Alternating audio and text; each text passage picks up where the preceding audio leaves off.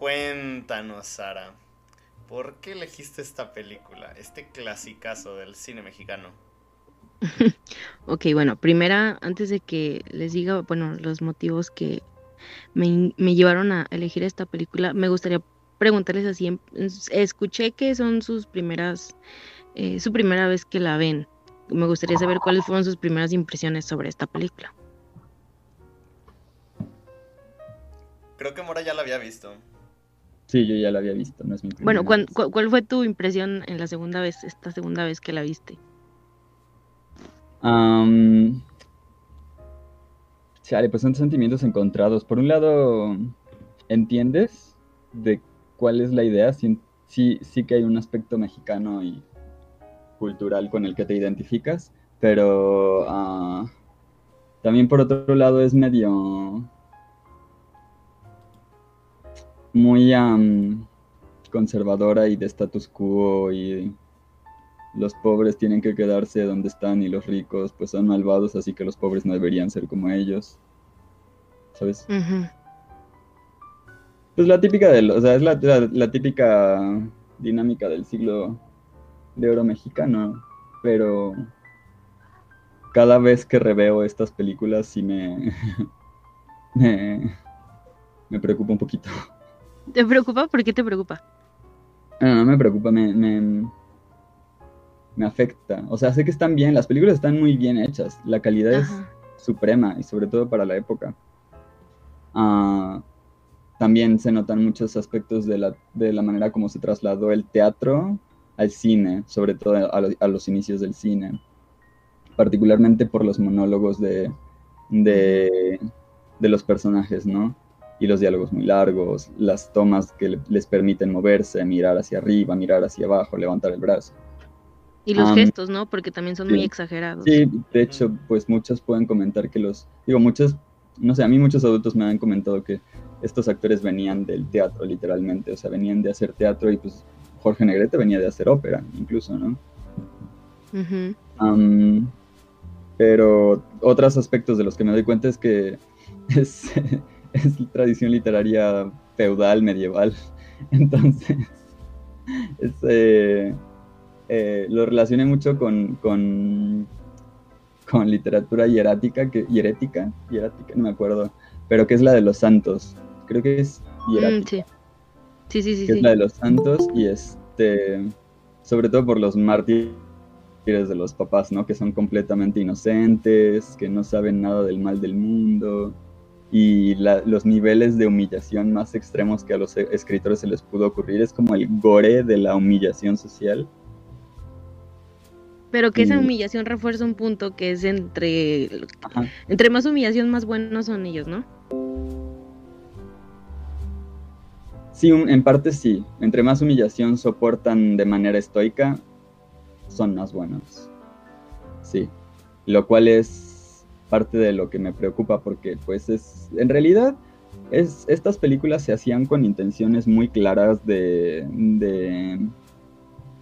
de, propaganda cultural, donde, donde a través del catolicismo se venía haciendo y, después se empezó a utilizar, se empezaron a utilizar las películas ah, y las canciones. De hecho, Paloma tiene una tesis sobre, sobre parte de esto en el cancionero mexicano y cómo la, figura del ranchero no existía, sino que se diseñó ah, para, para que la gente no se, digamos, literalmente para que la gente no se revele o no se moleste o se contente con su posición social.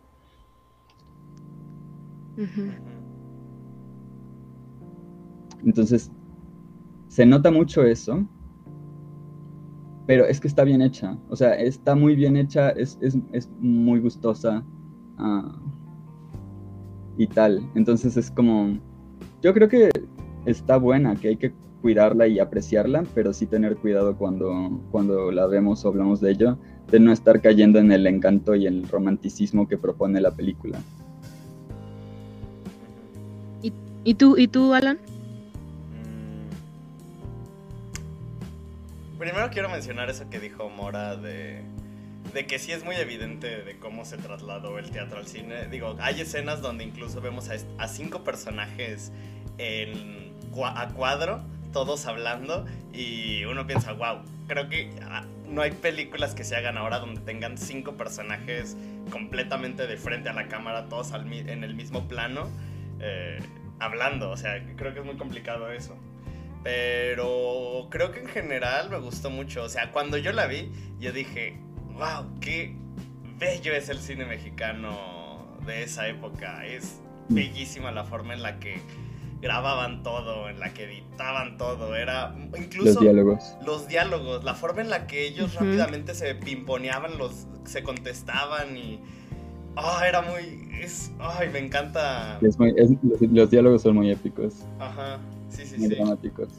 Sí, o sea, creo que cada interacción entre cada personaje es muy interesante. O sea, toda esta conversación que tiene Don Chente al inicio con el tipo de bigote que el de los lunches, o sea, yo dije, wow, me encanta ver, podría durar horas escuchando a esta gente platicar de lo que sea, porque realmente se escribían muy bien, eran muy interesantes las, esas películas. Pero, pues sí, también, o sea, como que tienes estos pensamientos de la época que, pues sí, eran propios de, de ese entonces, pero, pues bueno, ¿qué podemos decir? Simplemente eran cosas de esa época, ya evidentemente ya ha habido un cambio social, espero, pero, pues sí, sí se nota que es mucha propaganda.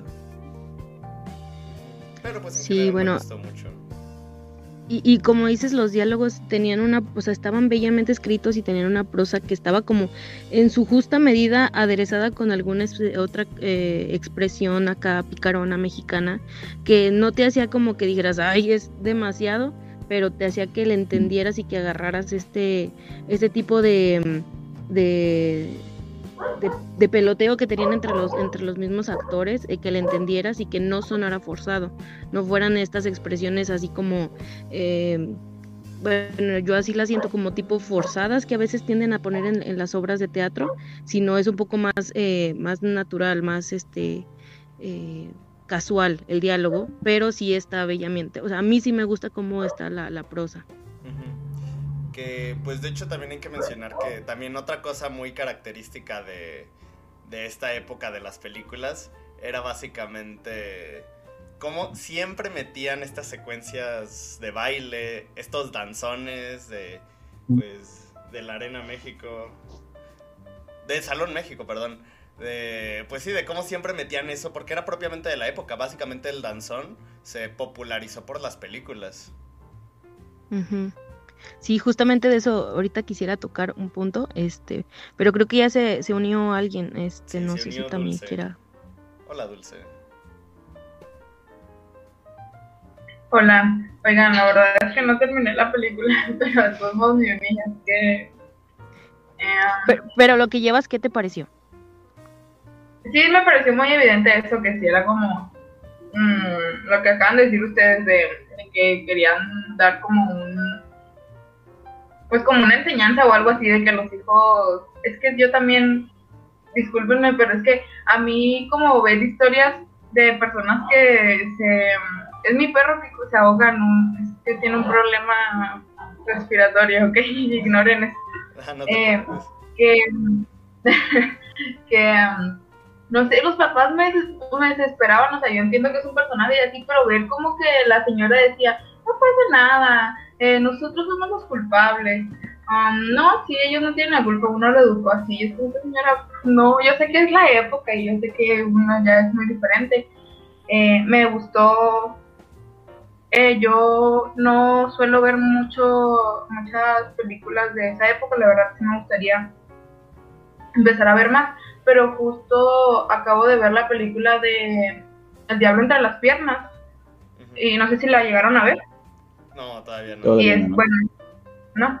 Bueno, y me, desde que empecé a ver esta película, la, la de las tortas, sí, mm. este, me fijé que yo lo que, lo, por lo cual casi no veo estas películas, es porque yo sé que a lo mejor está mal, pero me desespera que um, como que van muy lentas, ¿saben cómo? Entonces, siento que son como muy lentas y cuando vi el diablo entre las piernas, eh, era así, o sea, eran como, no sé, como muy lentos los, el proceso de la película, como que, este, pues no sé cómo explicarlo, como que van muy, muy pausados. son los cortes, me parece. Ajá. Pero es interesante porque los cortes, perdón, es que estamos, nada, iba, a decir que estamos acostumbrados a los cortes de cine de acción de Estados Unidos, que es como un, dos, tres, corte, un, dos, tres, corte, un, dos, tres, corte. Aunque no esté, aunque sea solo un diálogo, todo el tiempo están cortando, cambiando la toma, acercándose, alejándose. Sí, sí, eh, yo también creo que es porque yo estoy más bien más acostumbrado a eso y es por lo que les digo que sí me gustaría como conocer más películas y y, pues eh, entenderlas mejor. Por eso me puse como esta meta de estas vacaciones ver más películas eh, mexicanas y ya me fui súper, me perdí lo que me preguntaron. Estabas diciendo creo que lo que no te gustaba de este tipo de películas. Ah, era eso, pero que me gustó, me gustó mucho um, este sí los diálogos me gustaron mucho como y también como la actuación de los señores como era como muy fluida como que siento que eh, como muy precisos los diálogos y era como no sé como que es que no sé cómo decirlo sino eh, recuerdo una escena donde están como sentados en, en, la silla y después en la silla en la, en la, cocina eh, y en eso llegan los, los hijos se compraron un carro y como que eh, los, los diálogos eran, sí, sí, ahorita que decía Sara Gutiérrez, que eran como de prosa y estos que rimaban y como que eran, que te daban risa, pero no era así como tan tonto de, ay, manches. Em, me gustó, me gustan mucho las películas en blanco y negro, quiero decir, o sea, la fotografía me gusta mucho.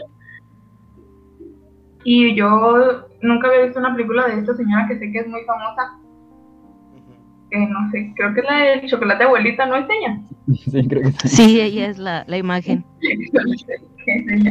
Pero sí la voy a terminar, de verdad, solo que no alcancé a verla.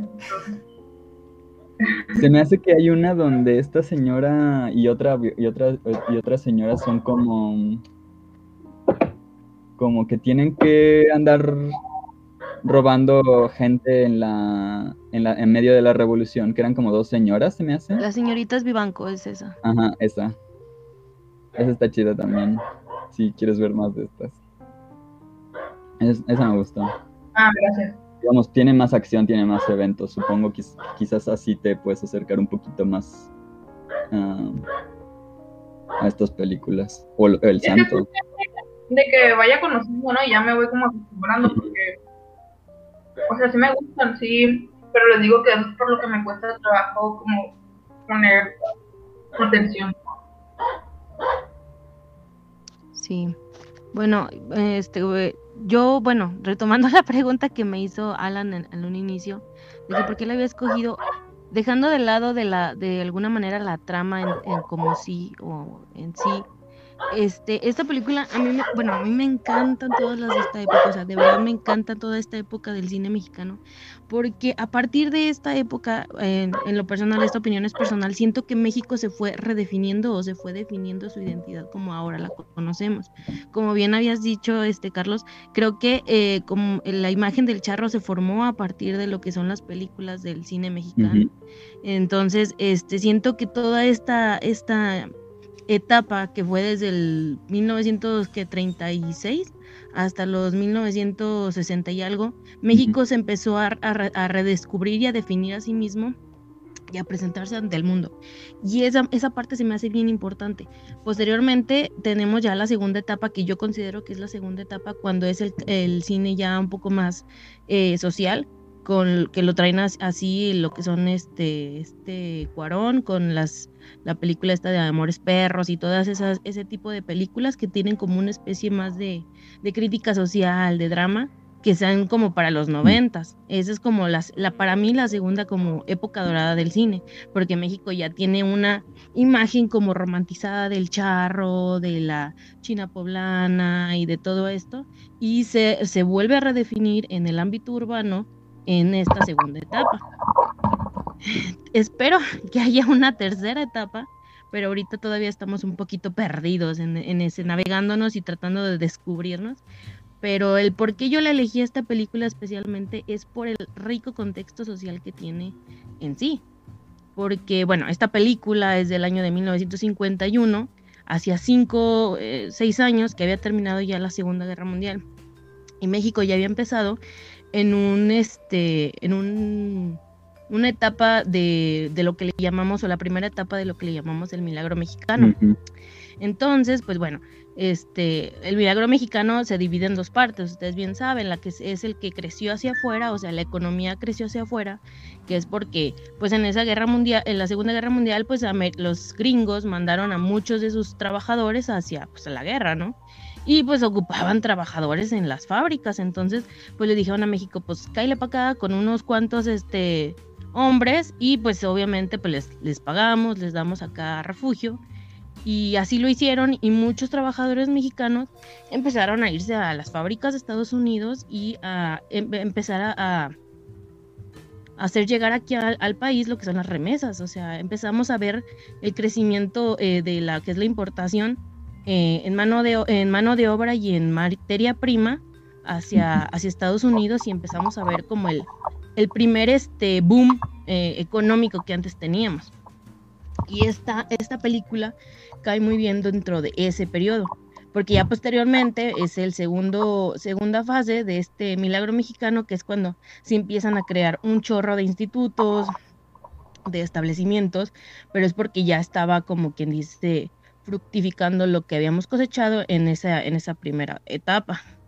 Y bueno, a mí se me hace súper interesante esta película por lo mismo, porque esta película de alguna manera toma ese fragmento, que es ese cambio cultural que sufrieron muchas familias al enviar al hijo, al esposo, al hermano a trabajar a Estados Unidos y cómo es el mismo cambio, o sea, el choque cultural entre la cultura americana y la mexicana.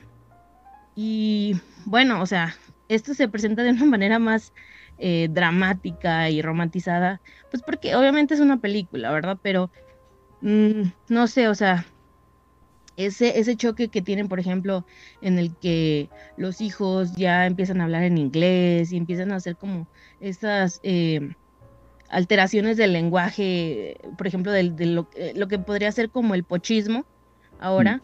este, se me hace muy interesante porque en esa época se empezaría como a definir lo que lo que ahora conocemos como los chicanos, ¿no? O sea, esa gente que es de origen latino, pero pues digamos que hizo toda su vida allá y tiene pues estas, esta mezcolanza cultural.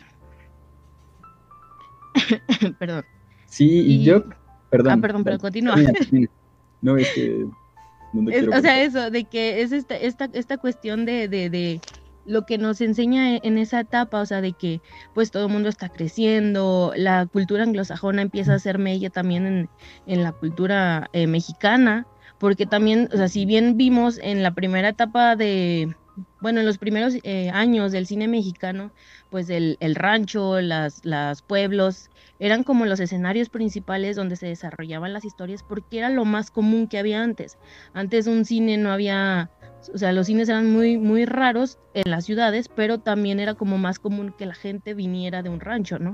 O sea, quisiera esta, esta mudanza de, un escenario eh, rural hacia una, este, una, una, ciudad capital, hacia la Ciudad de México, una zona metropolitana, que apenas iban empezando.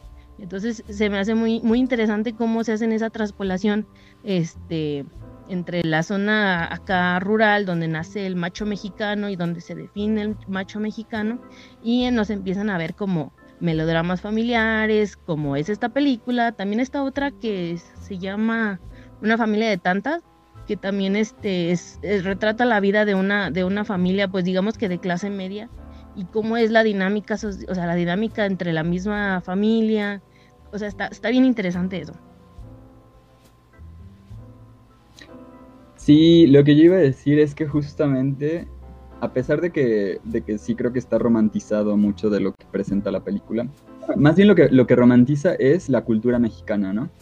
La cultura mexicana y la sociedad mexicana, el status quo mexicano. Pero sí que presenta y refleja una serie de problemas que se, que se le, que, que, que surgieron con esta, este inicio de la, de la migración hacia Estados Unidos, ¿no?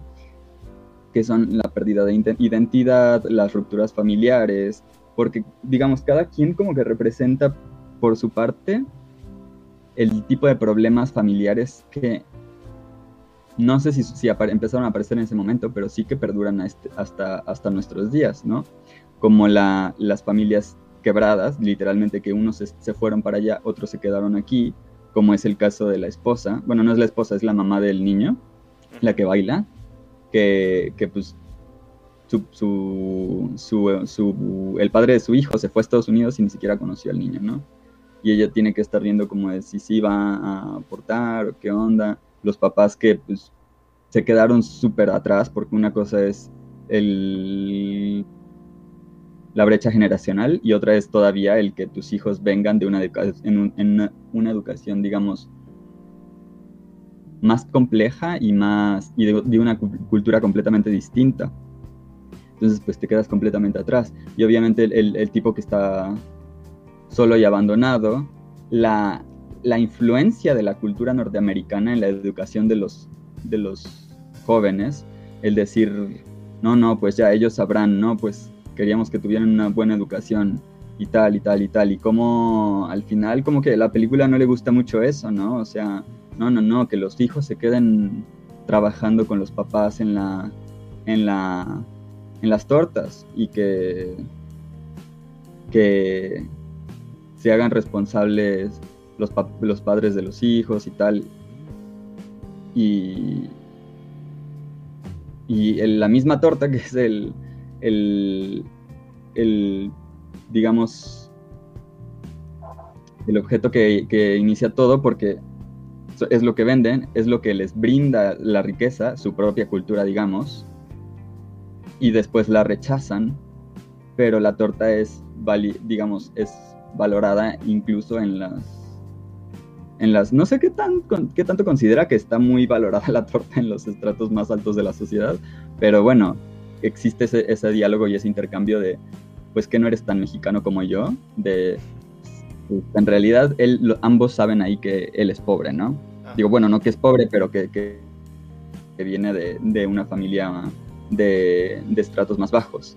Y, y, el rico le dice al pobre, digamos, que son iguales en el, punto, en el aspecto de que ambos... Les gustan las tortas. Gusta la torta, sí se me hace bien interesante cómo en esta película, bueno, o sea, cómo el mexicano de alguna manera sí tiene un anclaje cultural bastante interesante con respecto a la comida, ¿no? O sea, mm. si de, por sí ya la comida nos define como somos mexicanos y de alguna manera nos une, en, indistintivamente considerando de los de qué estado seas o de qué estrato social. Pero se me hace bien chistoso como la, la torta de alguna manera sirve como anclaje cultural, ¿no? Y también otra como la como la esta película la de como agua para chocolate o sea la comida sirve como una especie de, de ancla en la que nos va eh, bueno no sé si la han visto para empezar pero esa comida o sea la comida nos va anclando y nos va diciendo ok este mundo que te están platicando que de alguna manera puede parecer como irreal por todo lo que le pasa a la pobre protagonista te dicen, no, o sea, este, este mundo es real y en este mundo, este, a través de la cocina, pues se unen generaciones, este, y se cuentan, se cuentan historias. Se me hace muy interesante cómo la comida en el cine mexicano funge un papel tan, tan interesante, no sé. Sí, pues en la cultura es bastante, bastante icónico. Aunque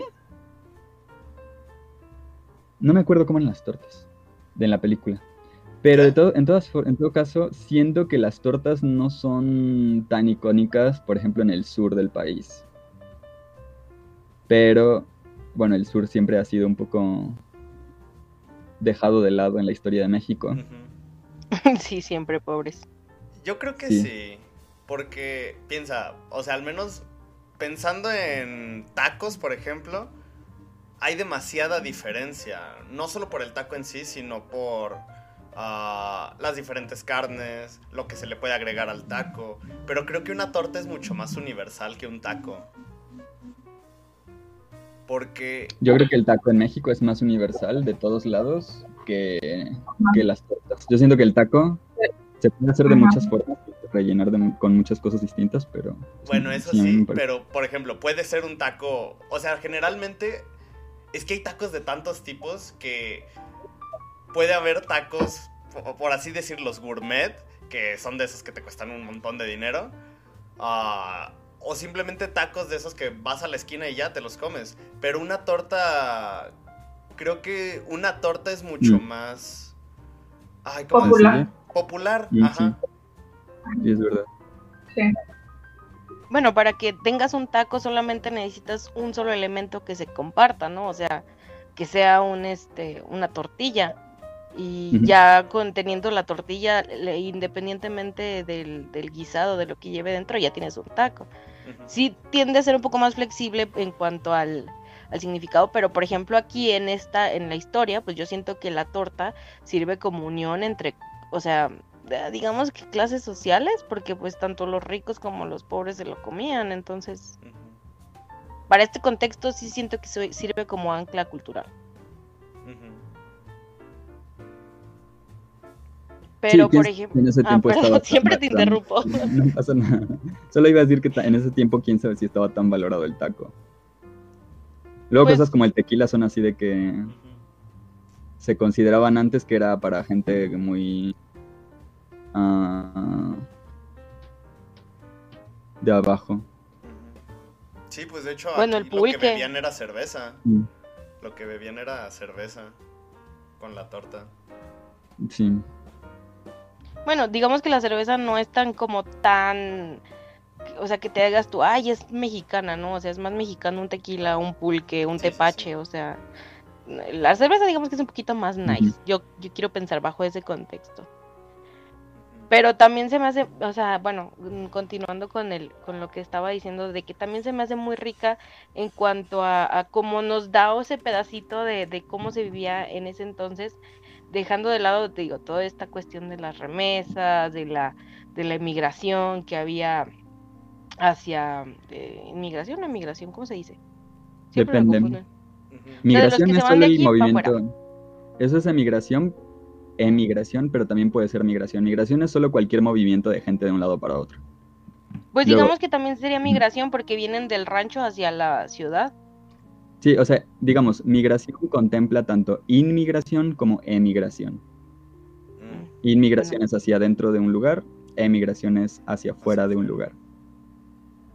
Bueno, digamos que la migración que tenían en ese momento, este, y también, bueno, eso creo que de eso siempre como que de alguna manera nos ha pecado, nos ha pegado a nosotros, de que somos, o sea, malinchistas en el aspecto de que creemos de que todo lo que no sea mexicano, o sea, es mejor. O sea, no, no me refiero a la cultura, sino, por ejemplo, como dicen los padres, de que ellos querían que fueran unas personas de bien con respecto a su educación y que no fueran unos ignorantes como ellos lo eran y que por eso los habían mandado a estudiar a, allá a, Estados Unidos. al extranjero. Siento que, em, em, y también, por ejemplo, con la, la figura del, de que era del, del el que estaba en el local de enfrente, que decía que las tortas eran para la plebe y que, que eran este los tacos también eran para los de clase baja, que los de ahora eran los, los sándwiches y los hot dogs. O sea, siento que de alguna manera sí refleja porque em, a veces como que tendemos mucho a, ser Mm, malinchistas porque es el, contexto que tenemos, ¿no? O sea, creo que de alguna manera tendemos a, menospreciar este ciertos aspectos de, aquí, por ejemplo, de México, porque pues conoces lo bueno y lo malo, ¿no? Y cuando te presentan una, una perspectiva como lo que es la, la gringa, pues tú también dices, no, pues todo está, está muy bien de aquel lado, ¿no? Y siento que eso se, se hacía más, se, se recalcaba más en, en esa en esa época por lo mismo de que era pues los, la gente que iba allá a trabajar pues te platicaba maravillas de lo que era eh, los, los, los, americanos y aquí tendía a ser un poquito más a, menospreciarse, ¿no? O sea, todavía nos veían como rancheros, como como gente con guaraches aquí, o sea, que andábamos todo el, todo el día en burros, o sea, no sé.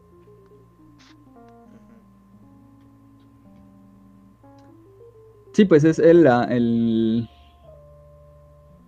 la, posición de hegemonía, porque a fin de cuentas en realidad nada tienen de malo andar con guaraches y tal. De hecho, es muy posible que, por ejemplo, los guaraches, a mí me lo decían de pequeño, ¿no? Cómprate unos guaraches porque es mejor para el clima. Y yo, no, no, no, no, no me gustan los guaraches. Ahora me gustaría tener unos guaraches, porque la verdad es que cada quien se adapta a sus, a sus circunstancias de la manera que mejor le conviene. No es que unos sean superiores y otros sean, inferiores, sino que pues, es, lo que es lo que se adapta a tu entorno. Y si tú vives en México, pues necesitas un poco las cosas de México. Entonces, pues sí, sí que, que, que existía eso. No sé, ahora está esto de, de las artesanías y tal. No sé con qué perspectiva se ve, pero de todas formas hay una hegemonía, una cultura que, que tiene poder sobre la otra y que ese, ese, poder se muestra en todo lo que lo que lo, los, los, elementos que, que, la conllevan, ¿no? Que es, pues, se, se, nota también en el idioma, en la en la en la vestimenta, en las actitudes uh, y pues claro, en la comida. Justo eso que mencionas de... Ay, ya se fue, y justo le, estaba, le iba a decir algo. Ah. Es que tenía que ir al baño, yo creo. Ah, bueno. No, es que justo... Ay, ¿por qué se fue? Justo le iba a decir... Bueno, es que iba... iba... Ah, ya volvió, ahora sí. Me dejaste hablando solo. Te estaba respondiendo. Perdón, me quería mutear, me quería mutear, me quería mutear, pero pero apagué la cámara en vez de eso. No, pues te quería decir que justo el domingo estaba viendo One Piece en Crunchyroll y me apareció un comercial de unos chavos que hacen playeras aquí de México. Y me di cuenta de que ahorita hay un boom, es increíble por todos estos patrones huicholes, por tantas tipo de ilustraciones de Quetzalcoatl, de dioses, de colibrís y todas estas cosas, pero la gente lo está consumiendo y consumiendo y consumiendo. Y ya no sé realmente si la gente lo hace de verdad porque por amor a sus raíces o simplemente porque dicen, "Ah, pues es lo es lo que pega ahorita." Y, por ejemplo, tener todos estos patrones, huicholes y esas cosas, no sé, yo siento que los están replicando de una forma tan comercial que, que se pierde realmente eso. Y está, o sea, eh, porque por un lado es como tú dices, están... Uh, ay, espera, se me fue la palabra. ¿Qué habías dicho? O sea, porque aparte, también estamos viendo que gente ya con un cierto nivel económico bastante alto, siempre está como consumiendo este tipo de cosas. ¿Por qué? Porque pues también no es lo común y es algo distinto. Pero también yo creo que es como una forma falsa de intentar apoyar a estas personas también. Es como de, pues hay que apoyarlos porque... Ay, no sé cómo decirlo es como muy mamador de estas personas que llegan a apoyar. Con descendencia, ¿no? Ah, ándale, con descendencia, exacto. Sí, sí, sí. Y ya, y ya.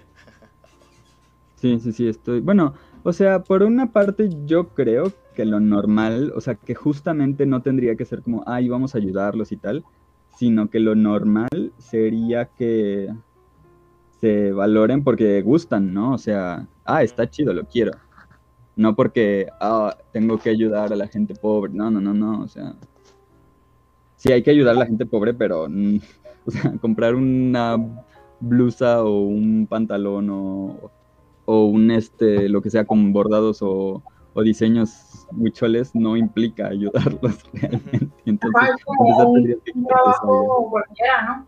¿Qué pasó? O sea, que realmente es como un trabajo cualquiera, pero por como por el rango social, eh, sí se cree como el, ay, hay que apoyar o hay que, eh, como beneficencia casi casi, pero realmente es un, pues es el trabajo de la persona, o sea, no es, no le estás, o sea, vaya, no que no le estés ayudando, pero él te está dando algo a cambio, ¿sabes? Como no es...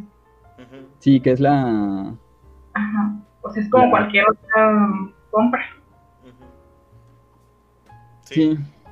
Esa es, la, es un poco la cari o la versión de caridad cristiana o católica que es una de las cosas que no me gustan. Yo quiero respetar mucho esa religión, no tengo nada particularmente en contra del catolicismo, pero mm, es uno de los detalles que sí no, no me agradan mucho, la idea de, de que tienes que dar una parte de tus beneficios, cuando la idea más bien tendría que ser todos tenemos que ganar de la misma forma, ¿no?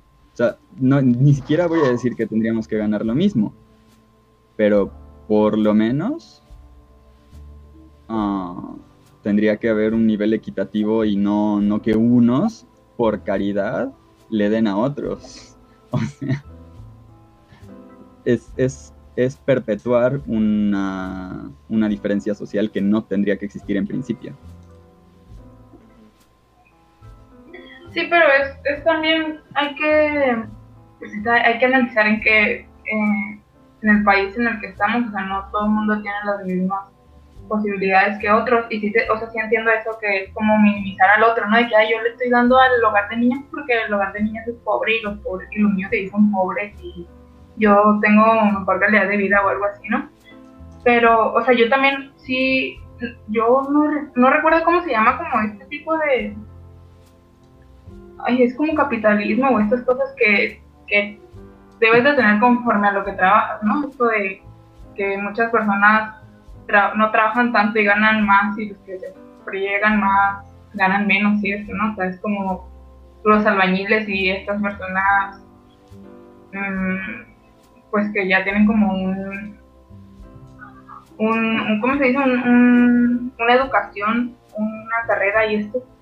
Pero también este está bien gacho porque no, no todos tenemos las mismas posibilidades, ¿sabes? Como, o sea, como si el de pronto, bueno, yo de pronto antes creía que, no, no sales adelante porque no quieres, o como estos señores, ¿no? De las tortas, que por, eh, este, que se podría creer que porque trabajan en unas tortas eh, o tienen, venden tortas ya es, eh, son son menos, no sé, menos, menos que sus que, ajá, menos dignos que los que se fueron a Estados Unidos, pero pues realmente tu trabajo es digno, ¿sabes cómo? Eh, mm, y, ay, ¿ves? Siempre me pierdo. Sí, sí, sí. Por ejemplo, en satélite en la Ciudad de México, algún día vi que se estaban quejando los vecinos de los pepenadores, que no, de que la policía tendría que detener a los pepenadores. Y es como, dude, los pepenadores son, si, acaso, son los únicos en todo el país que sostienen el reciclaje. Ajá, sí. Y es, y es súper triste lo que se friegan y lo, para que les paguen 100 pesos o 50 al día los pobres señores. Sí, que pepenar podría perfectamente ser un trabajo asalariado, o sea, yo no vería mal que un gobierno municipal dijera, oigan, vamos a a integrar a los pepenadores al sistema porque hacen un servicio público. Realmente sí. Están. O sea. Pues sí, están. O sea, separan la basura, también obtienen un ingreso porque pues separan como las latas y eso, pero. Pues realmente sí. En México son el mejor sistema de, de, de tratamiento de, de, los desechos que hay. Porque si tú vas y tiras, no va a pasar nada más que se va a revolver todo. Los pepenadores son los únicos que realmente se preocupan porque esté separado. Bueno, de hecho aquí en Aguascalientes sí sin... Ajá. aquí en Aguascalientes intentaron hacer como algo así como de, de alguna manera hacer un poco más este ¿cómo decirlo? regulativo esto de la de la los pepenadores porque no recuerdo hace cuántos hace cuántos sexenios o cuántos este mandatos hubo pero hubo una presidenta municipal que inclusive dijo que les iba a dar como unas especies de tarjetas eh, a los pepenadores y con esos este por cada hora sí que iban a llevar un registro por cada kilo que llevaran hacia el centro de reciclaje en su tarjeta les iban a abonar dinero no desconozco en qué habrá quedado esa, implementación. Yo creo que ya, ya está en desuso, pero sí se, intentó regular. Creo que no fue muy exitoso porque te digo, ya no he escuchado más, pero de alguna manera sí, o sea, sí te, trataba de dignificar a, a, la persona, porque pues... Sí, sí.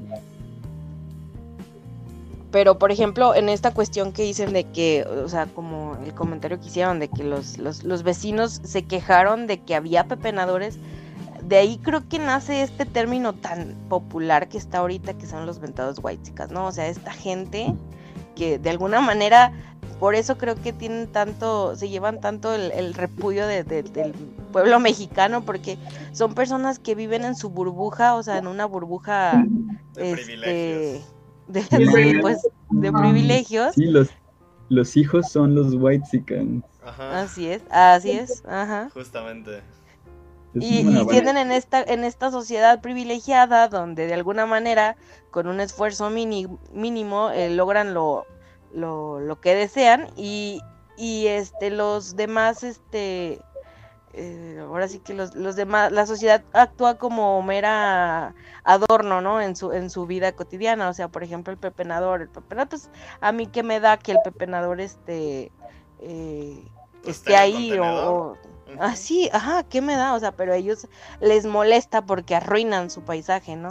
Y yo creo que también se han llevado mucho al repudio de la gente porque si bien como dijiste Alan, o sea, suena como mamador todo esto de que tratan de, de ay, este, apoyar a la gente, suena falso porque nunca han tenido esta, esta empatía o estas... Eh, situaciones en las que tienen que vivir lo que la mayoría de la gente tenemos que vivir, ¿no? O sea, para ellos es como una especie de espectáculo, es una especie de, de acto eh, fuera de lo común, o sea, el simple hecho de ir en un camión o, o visitar una comunidad rural, o para ellos ya simplemente eh, funge como diversión, ¿no? Y para nosotros, el resto, el grueso de la población, pues es el día al día, ¿no? Entonces, creo que a través de esas actitudes se hace más marcada la diferencia eh, social, el, clasismo que hay en México, y por eso creo que encabrona tanto eso.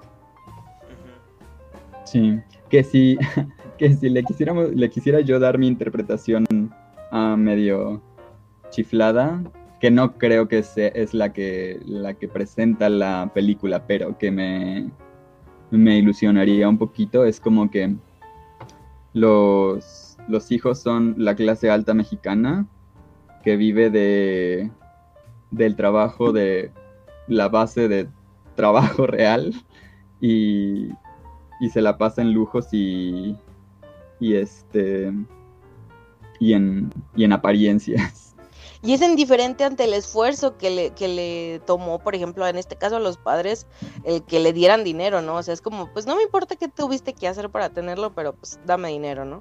Yo también así como que medio lo interpreté. Sí.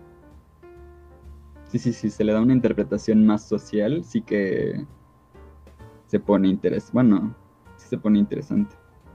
La Yo creo que por los, los indicios católicos y conservadores y... Es que al final, el, por ejemplo, el, tipo este borracho que estaba enfermo, muere, ¿no? Y es la típica de, de, pues de Jesucristo y de muchos santos mártires que tienen que sufrir sus, digamos, su cruz para salvar a los demás.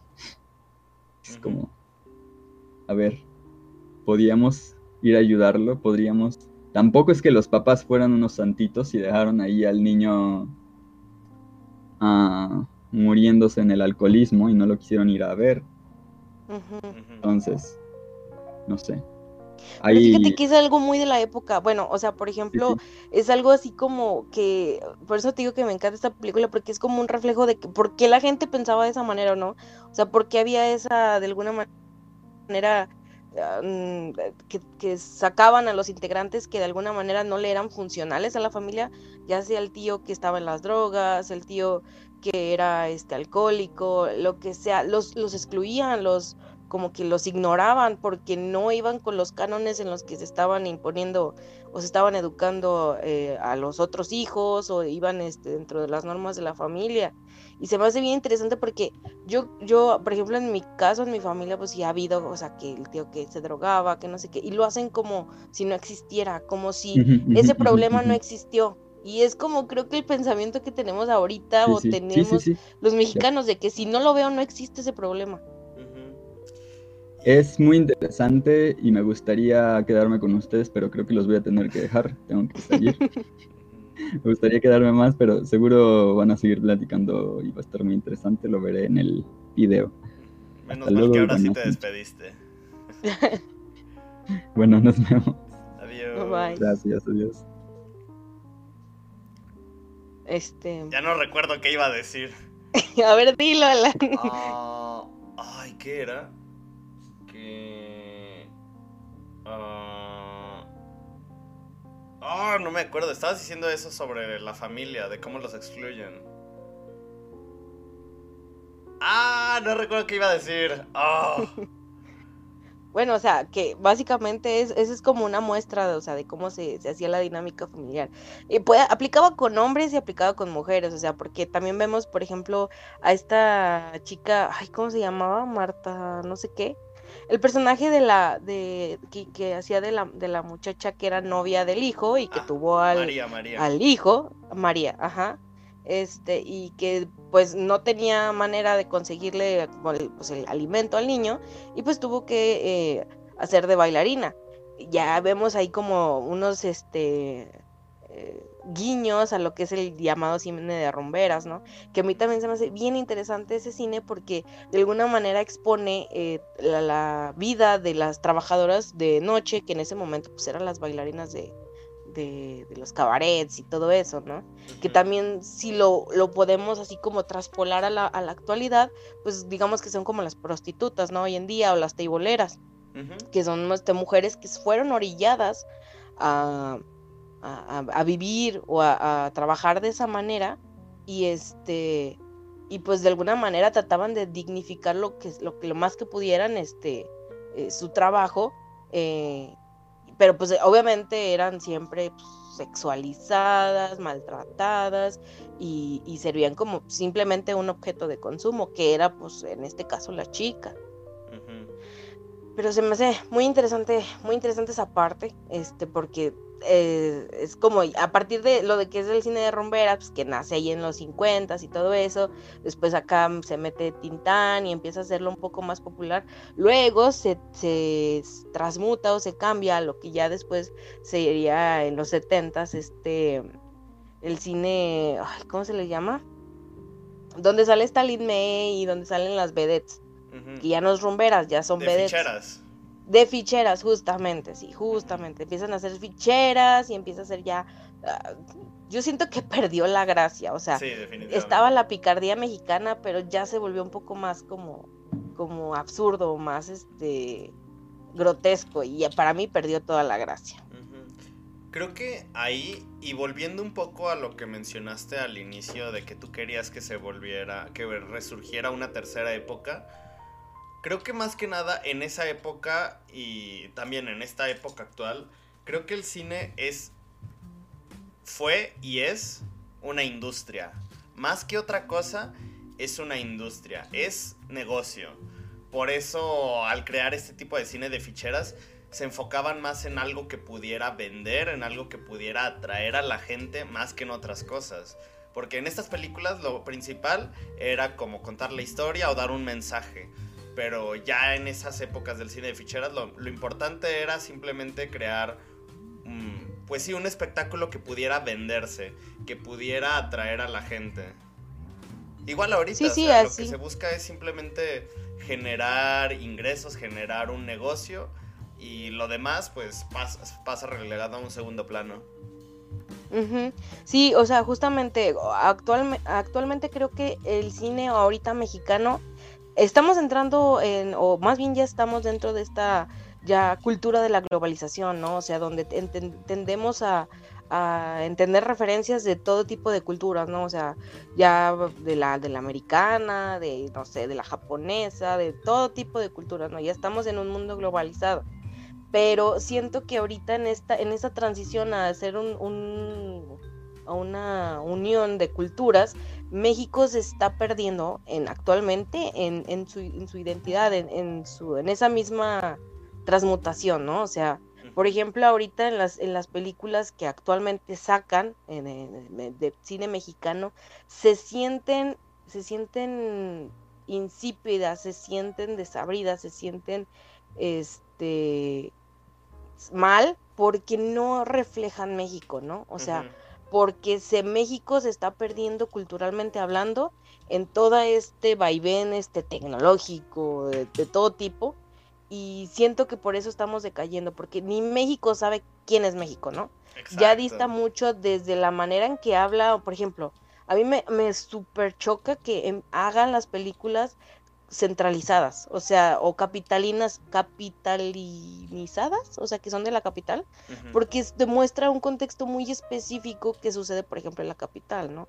Por ejemplo, ay, no sé, eh, se me viene a la cabeza la de esta de donde sale Regina Blandón, la de Guerra de Likes. O sea, ¿Cuál de todas? Salen, salen, salen por semana en una nueva. Ya sé. O sea, esta, por ejemplo, la de Guerra de Likes. O sea, se me hace tan insulsa, se me hace tan carente de sentido, porque de alguna manera se, se, apega al contexto de la Ciudad de México. Y ese contexto difiere tanto de, por ejemplo, del centro del país al norte del país, que no sabe a México. O sea, ¿sí me explico? Siento que esas, esos eh, problemas que de alguna manera los presentan en estas películas no saben a México porque ni siquiera ellos saben que es México. O sea, siento que nos estamos perdiendo en esta industria, como tú bien dices, en el que tratamos de vender más, pero nos estamos perdiendo nuestra identidad porque ya son las películas que sacan son refritos del refrito del refrito del refrito que pegó alguna vez en no sé, en Estados Unidos, en China, no sé. Se sienten copias baratas porque no saben a México, porque ni siquiera el mexicano sabe qué es ser mexicano actualmente. Si te vas al norte, tienes una cultura en la, en la frontera impresionante, donde no solamente ya están los gringos con los mexicanos, sino ya están pues los que son, este, no sé, de, de Guatemala, del Salvador, que no alcanzaron a cruzar, y ya se hizo toda esta mezcla tan culturalmente rica que ya el, el, ese, ese, México del norte ya difiere mucho con el del centro, con el de la capital. Aquí, por ejemplo, en Aguascalientes, pues todavía estamos un poquito más este, eh, conservadores en el aspecto de que pues este, tenemos nuestra capillita, nuestro templo, nuestra catedral y, y todavía hacemos feria y que no sé qué, pero ya dista mucho del concepto de lo que es ser mexicano al norte, al centro, en el sur no se diga, o sea, siento que nos perdemos este en este en esta modernidad porque ya ni siquiera nosotros sabemos quiénes somos, ¿no? Sí, es justo como dices, como que ahorita se está buscando reflejar algo como para quedar bien o se busca reflejar sim simplemente como un estrato de la sociedad para que la gente Ay, no sé, es que no sé qué.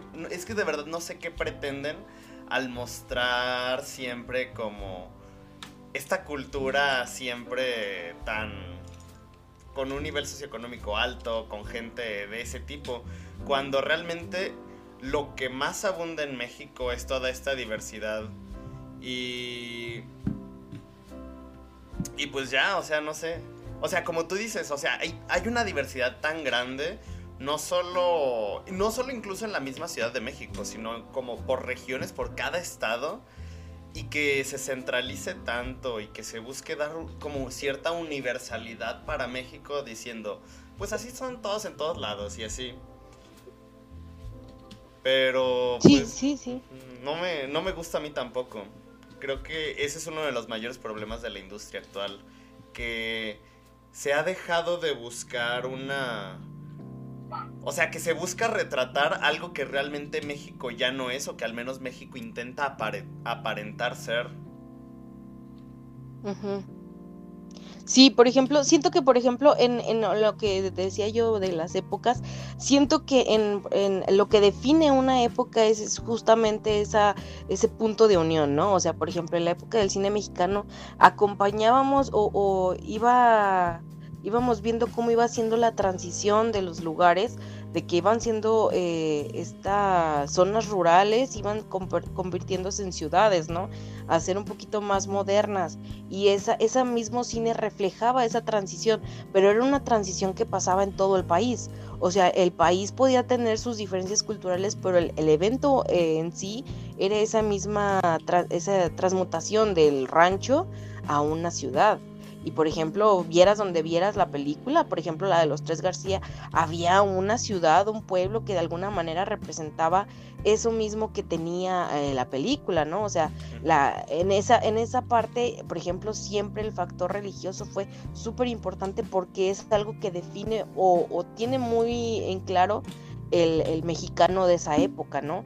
De que siempre los padrecitos fungían como figuras de autoridad, independientemente del problema que se tratase, ¿no? O sea, hasta los ladrones les pedían el consejo a los padrecitos, porque todo mexicano en esa época tenía ese sentido eh, religioso, eh, no, no quiero decir espiritual, pero sí religioso más arraigado.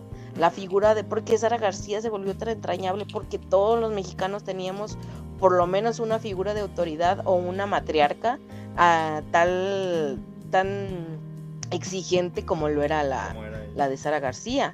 Y que fue una, una figura que de alguna manera fue eh, endurecida con el tiempo porque pues obviamente tuvo que haber vivido la guerra de la revolución, este, la, esta, la, de los cristeros y eran mujeres que se habían hecho rudas con el tiempo por la, el contexto en el que les tocó vivir, ¿no? Y todo mundo se identificaba con una abuelita así. Entonces siento que en esas épocas, por ejemplo, eh, digo, el cine mexicano, pues la transición fue como el factor que nos unificó. En la segunda, la que yo les digo que para mí es la segunda época, es esta crítica social donde ya tenemos como esa, esa noción de que, oye, las cosas no están bien. Eh, eh, en el, con el gobierno, no están bien con la sociedad, este, no están bien, ya es más como un sentido más de crítica, ¿no? Este, que eh, por ejemplo, para mí las películas de este, ay, ¿cómo se llama? Felipe, Felipe, no me acuerdo, pero el que hizo la trilogía de Canoa, la de las Poquianchis y todo eso, su, su punto era más como una crítica social que pues obviamente eso fue después del 68 y como que la gente dijo, ah, cabrón, o sea, algo está pasando, ¿no? Y, siento que ahí unificaba México, ¿no? Este cambio, esta transición de el, México injusto, el México donde hay la corrupción, donde el gobierno es el que tiene la culpa, donde bla, bla, bla, bla, bla, bla. Eso era lo que hacía que resaltaran las películas. Pero ahorita, pues digamos que cada loco con su tema, ¿no? O sea, unos pelean por la pérdida de identidad cultural, otros por la corrupción, otros por la violencia, otros por no sé qué, por la economía. Y ahorita estamos viviendo un México tan polarizado que se me hace, o sea, se me hace difícil que podamos llegar a un punto eh, de inflexión donde pues volvamos a, tratar de volver a redefinirnos, ¿no? Como mexicanos. Espera, ah, Dulce, tú eres de Chihuahua, ¿verdad? Sí. ¿Tú, ¿Tú cómo ves esto? ¿Tú cómo ves como esta representación en el cine mexicano pues actual, en el cine contemporáneo? Es que justo ahorita antes de que hablara Sara iba a decir que, que, se me hacía como muy difícil que, que, hay tanta diversidad en el país como para que pudiéramos englobarla, ¿sabes? O sea, como en una película. Pero ahorita que estabas diciendo como realmente todo en lo que sí tenemos en común, en común, perdón, como pues como país ya dije, no, pues sí es cierto, o sea, es más como más de problemáticas o de situaciones que realmente sí pasan en todo el país. Y es que ahorita que decían de del norte y, ustedes son del centro, ¿no? ¿De dónde son? Sí, del centro de la República. Sí, de Agüitas.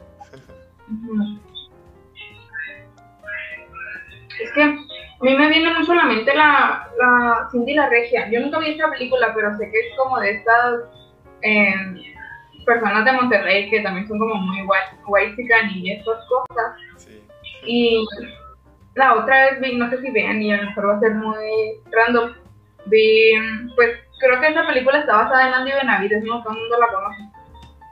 ¿Cuál? Y vi una, un- una entrevista que le hicieron y es de Pinky Promise, algo así, y es una muchacha de México, o sea, son mexicanas todas. Y yo siento que, y le decían mucho que, espérame tantito, Bueno, a ver, vamos a esperar un poquito. Ya estoy, perdón. Ah, ok. Eh, es que había ruido, perdón. Eh, que que eh, vi esta entrevista y, y salía Andy Benavides y, y junto con su amiga esta Jimena, que son eh, regias, y hasta incluso la persona que la estaba entrevistando le decía cosas como muy tontas de que por ser del norte, ¿sabes? Como esto de que, te gustan mucho los caballos y que siempre andas en botas y cosas así que yo dije, realmente ni siquiera los mexicanos conocemos la cultura que tenemos, o sea, realmente ni nosotros estamos conscientes de lo que es realmente cada, o sea, como yo que soy del norte, pues claramente no uso botas todos los días, es como, y yo, ustedes que la verdad creo que son textiles, ¿no? Lo más típico de Aguascalientes, no sé qué sea. Los deshilados, exacto. Eres la primera persona que conozco en mi vida que... que- ay, güey, que son... Eres la primera persona que conozco en mi vida que ubica que lo, lo textil, los deshilados son de Aguascalientes. O sea, sí, es que yo sé, creo, por la canción de México en la piel, creo que hizo. Iba a mencionar eso. Sí, exactamente.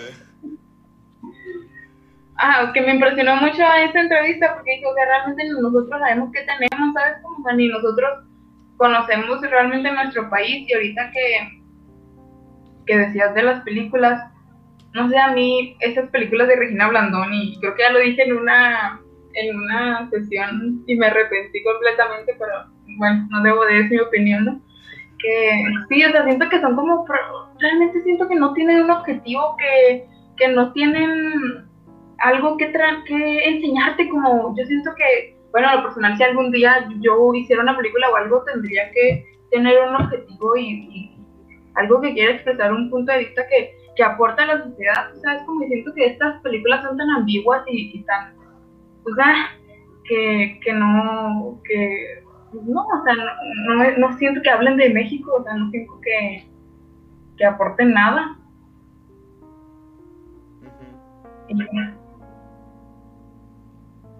Sí, o sea, que no reflejen así como una, una, algo que te diga, ah, mira, esto es México, que te identifiques, ¿no? Ajá, ajá. Sí, justamente yo, eso es lo que a mí me da tanto coraje cada vez que, que por ejemplo, pongo Netflix o que pongo cualquiera, que saquen una película, porque se siente tan falso, se siente tan masticado, tan este, industrializado esos productos que dices tú, esto ni siquiera es de México, o sea, bien lo pudieron haber hecho en Chile, lo pudieron haber hecho en cualquier otro lugar y se ve exactamente igual, sabe exactamente igual. Y, y sabes, no, o sea, a mí me dio tanto gusto, por ejemplo, ay, no, yo sí lo voy a decir. Me dio tanto gusto, por ejemplo, cuando sacaron la película de Coco, porque de verdad, o sea, se ve que se esmeraron en, en sacar este, o sea, en sacar lo que a México tiene tan arraigado y que creo que hasta pena le da mostrar, como es esta cultura de, de, no sé, un poquito más pueblerina, un poquito más, este, eh, ¿cómo decirlo? Más, este, de, costumbres, más así, y, y, en realidad ver que sí, o sea, como que sí se esmeraron y que en realidad lo que tú has vivido, o que creo que la mayoría hemos vivido, esos este, puntos como la familia, la tradición, bla, bla, bla, bla, sí están reflejados ahí. Hasta me dio, me dio gusto y me dio coraje porque dije, ¿cómo chiflados no puede ser que una productora mexicana no lo sepa representar y unos gringos con rifados en lana sí lo hayan sacado? O sea, me dio coraje, pero me dio gusto porque, o sea, no sé, se- se- todo el cine actual, digo, se siente tan insulso, tan, tan masticado que no hay ni ganas dan de verlo. Es que siento que como que, no sé, ves que eh, hace, o que era muy común, no sé si todavía, que el cine extranjero representaba a México como este desierto y con zarates y estas cosas. Siento que nos vamos como de un extremo a otro, ¿no? Como el como de, de la pobreza extrema o algo, nos vamos a estas como lo que decías de Regina Blandón y esas películas que son como de personas ejecutivas y sí hay, pero realmente no es como, o sea, es como de un polo a otro, o sea, no está, no sé, como que no es de un extremo a otro. Y, y de lo de Coco, sí, es como, es, es impresionante como alguien que no, o sea, alguien extranjero que vea mejor las costumbres o represente mejor el país que uno, porque sí siento que nosotros, como mexicanos en el extranjero, eh, por, como los, las películas que les decía que, o sea, las películas de desierto y el y el gorrito, como que sí no, nos, como que nos queremos quitar esa imagen y por eso salimos con, pues como, pues no sé, o sea, como esto de, pues, eh, ¿cómo lo digo? O sea, para querer tachar eso sales con, pues con esas producciones que, o, o de las historias más, más acá, más de ciudades y estas cosas. Y, y por decir, yo vivo en una ciudad pequeña en, Chihuahua, se llama Delicias, pero es en Chihuahua. Y ahorita que decías de, lo, de los hot dogs y de las cosas que somos muy malinchistas, justo hoy en mi ciudad abrieron un KFC y no te imaginas la, la fila que hay afuera del KFC para comprar un KFC. También porque aquí también venden pollo empanizado, ¿sabes? Es un pollo empanizado y pues, un KFC sí, pero tampoco Pero la gente quiere KFC. Ajá. Ajá es que el puré de papa está bien bueno.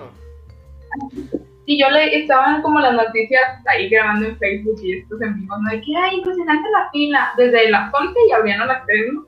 Y decían los, los comentarios que, que yo la verdad no sé si sea verdad, pero que realmente en Estados Unidos no, pues que el KFC no es gran cosa, ¿sabes? Que incluso es como de que no tiene buena calidad y que no sé qué. Pero como el, el saber que es eh, extranjero o, que, no sé, el, decir que fuiste acá, que a lo mejor en cierta parte no tanto por el, por el producto, sino por el nombre, ¿sabes cómo? y, el, y a pesar de que en, mi ciudad venden pollo empanizado, ¿sabes cómo? O sea, no sé cómo se le llama ese pollo, pero es empanizado, ¿no? pues como tipo pues Kentucky, ¿no? Así lo he escuchado yo. sí, todo el mundo lo dice así.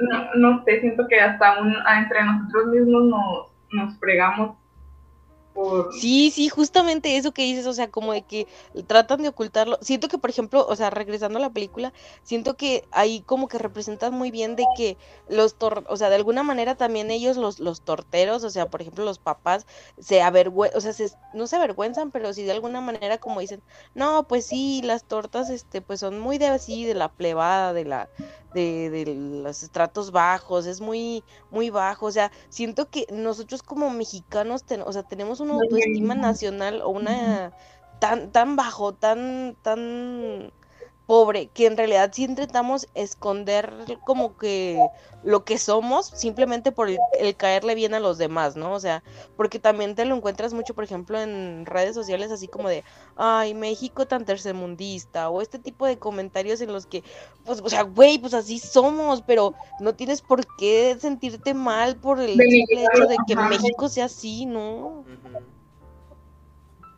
O sea, me caí tan gordos esos comentarios de que se, menosprecia a la identidad mexicana en el hecho de que, pues, a la sociedad como es y de que, como quiera que sea, de, de, que otras, por ejemplo, en Suiza sean mejor. O sea, yo nunca he ido a Suiza en mi vida, pero pues, o sea, no sé por qué tendrían que ser mejor ellos, ¿no? O sea, simplemente porque sean europeos, yo no creo que México tenga, o sea, menos que nadie, o sea, la neta, no por nada tienes aquí a todos los europeos que se van a Yucatán a vivir cuando se retiran, porque pues Suiza está de hueva, ¿no? O sea, y, la Europa está de hueva. No sé, siento que ahí sí pega mucho el autoestima mexicano, ¿no? Y eso que dices es muy curioso porque siempre vemos noticias de, bueno, ahorita la única que se me viene a la mente es de Emily Ratajkowski, como se pronuncie, de vino de vacaciones a México y está en los tacos. Y la gente, no, ¿cómo está en los tacos? ¿Cómo una modelo así viene a comer tacos? Y está ella en Tepito simplemente con su orden de tacos o así. O incluso una vez que vino Hugh Jackman y estaba en un puesto de gorditas. Y de repente, o sea, pero es gente que viene de fuera, pero de repente gente que misma de aquí de México, de no, es que cómo yo voy a ir a comer a un puesto de la calle. No, cómo yo voy a estar comiendo en unos tacos ahí en un puesto ahí de sillas de plástico y esas cosas. Pero pues a veces es mucho mejor, o sea, es, es algo que yo le... De hecho, hace rato que estaba viendo la película con mi mamá, se me hizo muy curioso como el, personaje de Jacinta, que siempre llevaba su, su canasta en el brazo, mi mamá me dijo, ay, yo cuando era niña y mis papás iban al mercado, siempre llevaban la canasta así. Y yo dije, wow, está muy chido. Y ahora cuando uno va al mercado, o sea, pues ya, ya ni siquiera hace esas cosas, pero pues está chido. Y ahorita ¿Cuánta gente? ¿Mandan? Ya que ya ni siquiera se va al mercado. Exacto, ya no, ya la gente es como de, no, ¿por qué voy a ir al mercado? Mejor voy a, a Walmart a comprarme mi lechuga transgénica, sin gluten, sin, sin azúcar, sin lechuga y así. Es como, no, ¿por qué? Sí, justamente, o sea, esa, eso creo que ahorita nos estamos dando cuenta de que la estamos cagando y de que estamos arrastrando años de esa este baja autoestima que tenemos con noción a, como, somos como mexicanos, que ahorita creo que lo que se están este mm, saliendo o, que estamos revalorizando son estas cuestiones que antes consideraba tu mamá como nacadas, ¿no? O sea, esta cuestión de de, por ejemplo, no sé, las mexicanadas que le dicen que es hacer como arreglar cosas este, con lo que tienes y que dice tu mamá, es una nacada o algo así, ya lo estás tomando como con orgullo, ¿no? Porque es algo que un mexicano solamente haría, ¿no? Como usar el cuaderno de un lado y del otro para otra materia. Ándale, algo así. O por ejemplo, el simple hecho de, de, ser tan surrealista y tan absurdo, siento que eso lo estamos revalorizando como el que es, es mexicano, ¿no? O sea, por ejemplo, no sé, estaba viendo que un cuate fue a votar con su armadura y lo tomaron foto y es como si viviéramos en Suiza, este nos perderíamos estas cosas. Es más más como irrisorio, pero también siento que estamos tratando de, de acuñar o de, de, guardar estas este cosas tan surrealistas. Sí, ah, sí cierto, sí lo conoces, ajá. ¿Por la armadura de qué? Era como un de cosplay. del Señor de los Anillos. Sí, así fue a votar y subió sus fotos y fue como, ah, mira qué cosas. Pero, o sea, te digo, siento que en, esto, lo que consideramos naco es lo que tratamos de guardar, como decir, ah, pues esto es mexicano, ¿no? Pero no siento que sea como que todo lo que abarque un mexicano, ¿no? No sé. por ejemplo, también se me hizo súper así como bien. Mm, no sé cómo decir la palabra, pero que era. Se veía tan. tan clasista. Esta, estas fotos que sacaron hace. No sé, creo que eran un mes, el de una chava que era como una modelo y que la pusieron ahí en medio de dos palapas con la gente ahí, este pues estaba disfrutando su, su dominguito en la playa y la chica pues era una chica alta, güera, con un traje de baño bastante extraño unas botas vaqueras y la gente que estaba, pues porque ella se puso como en medio de dos camastros y la gente que estaba ahí pues era gente pues normal, o sea, gente pues así morenita, pues este, eh, que estaba disfrutando de un domingo y que a la chica la pusieron justamente para que contrastara contra con, el entorno, ¿no? Y trataban de hacerlo como de alguna manera inclusivo, pero pues evidentemente se veía que eh, querían hacer un tipo de contraste y la gente se tundió a la pobre modelo porque están tratando mucho de hacer como de, capitalizar esos contextos que, nos, que, que, que, vivimos los mexicanos y que los tratan de hacer como de, mírenos, somos este como ustedes, somos como la gente, cuando ni siquiera, vemos a lo mismo, cuando ni siquiera entienden a la gente a la que le tratan de, pues no de vender, pero por lo menos de representar ahí en fotos, en lo que sea. Sí, porque esa misma gente se vuelve un producto para ellos, o sea, dicen, sí, soy como justamente. esta gente, pero no los ven como gente, lo ven como productos o algo simplemente para generar pues publicidad, promoción, dinero. Ajá, justamente es como un adorno, o sea, Exacto. ellos fungieron como adornos en, su, en sus publicidades. Y es como de, eso es justamente lo que no se debe de hacer, o sea, se ve forzado, se ve, y por eso los llaman white chica, porque se ve forzado, porque ellos tratando de hacer lo correcto, evidentemente hacen más grande la brecha entre clases sociales. Y ese mismo pensamiento clasista que tenemos todos, pues lo vienen perpetuando pues, desde hace un chorro cientos años. Sí. Y es curioso eso porque México es, el, es uno de los países más diversos. O sea, aquí llega gente de Sudamérica, de Estados Unidos. Aquí en Aguascalientes están llegando un montón de japoneses por las plantas de las fábricas de Nissan.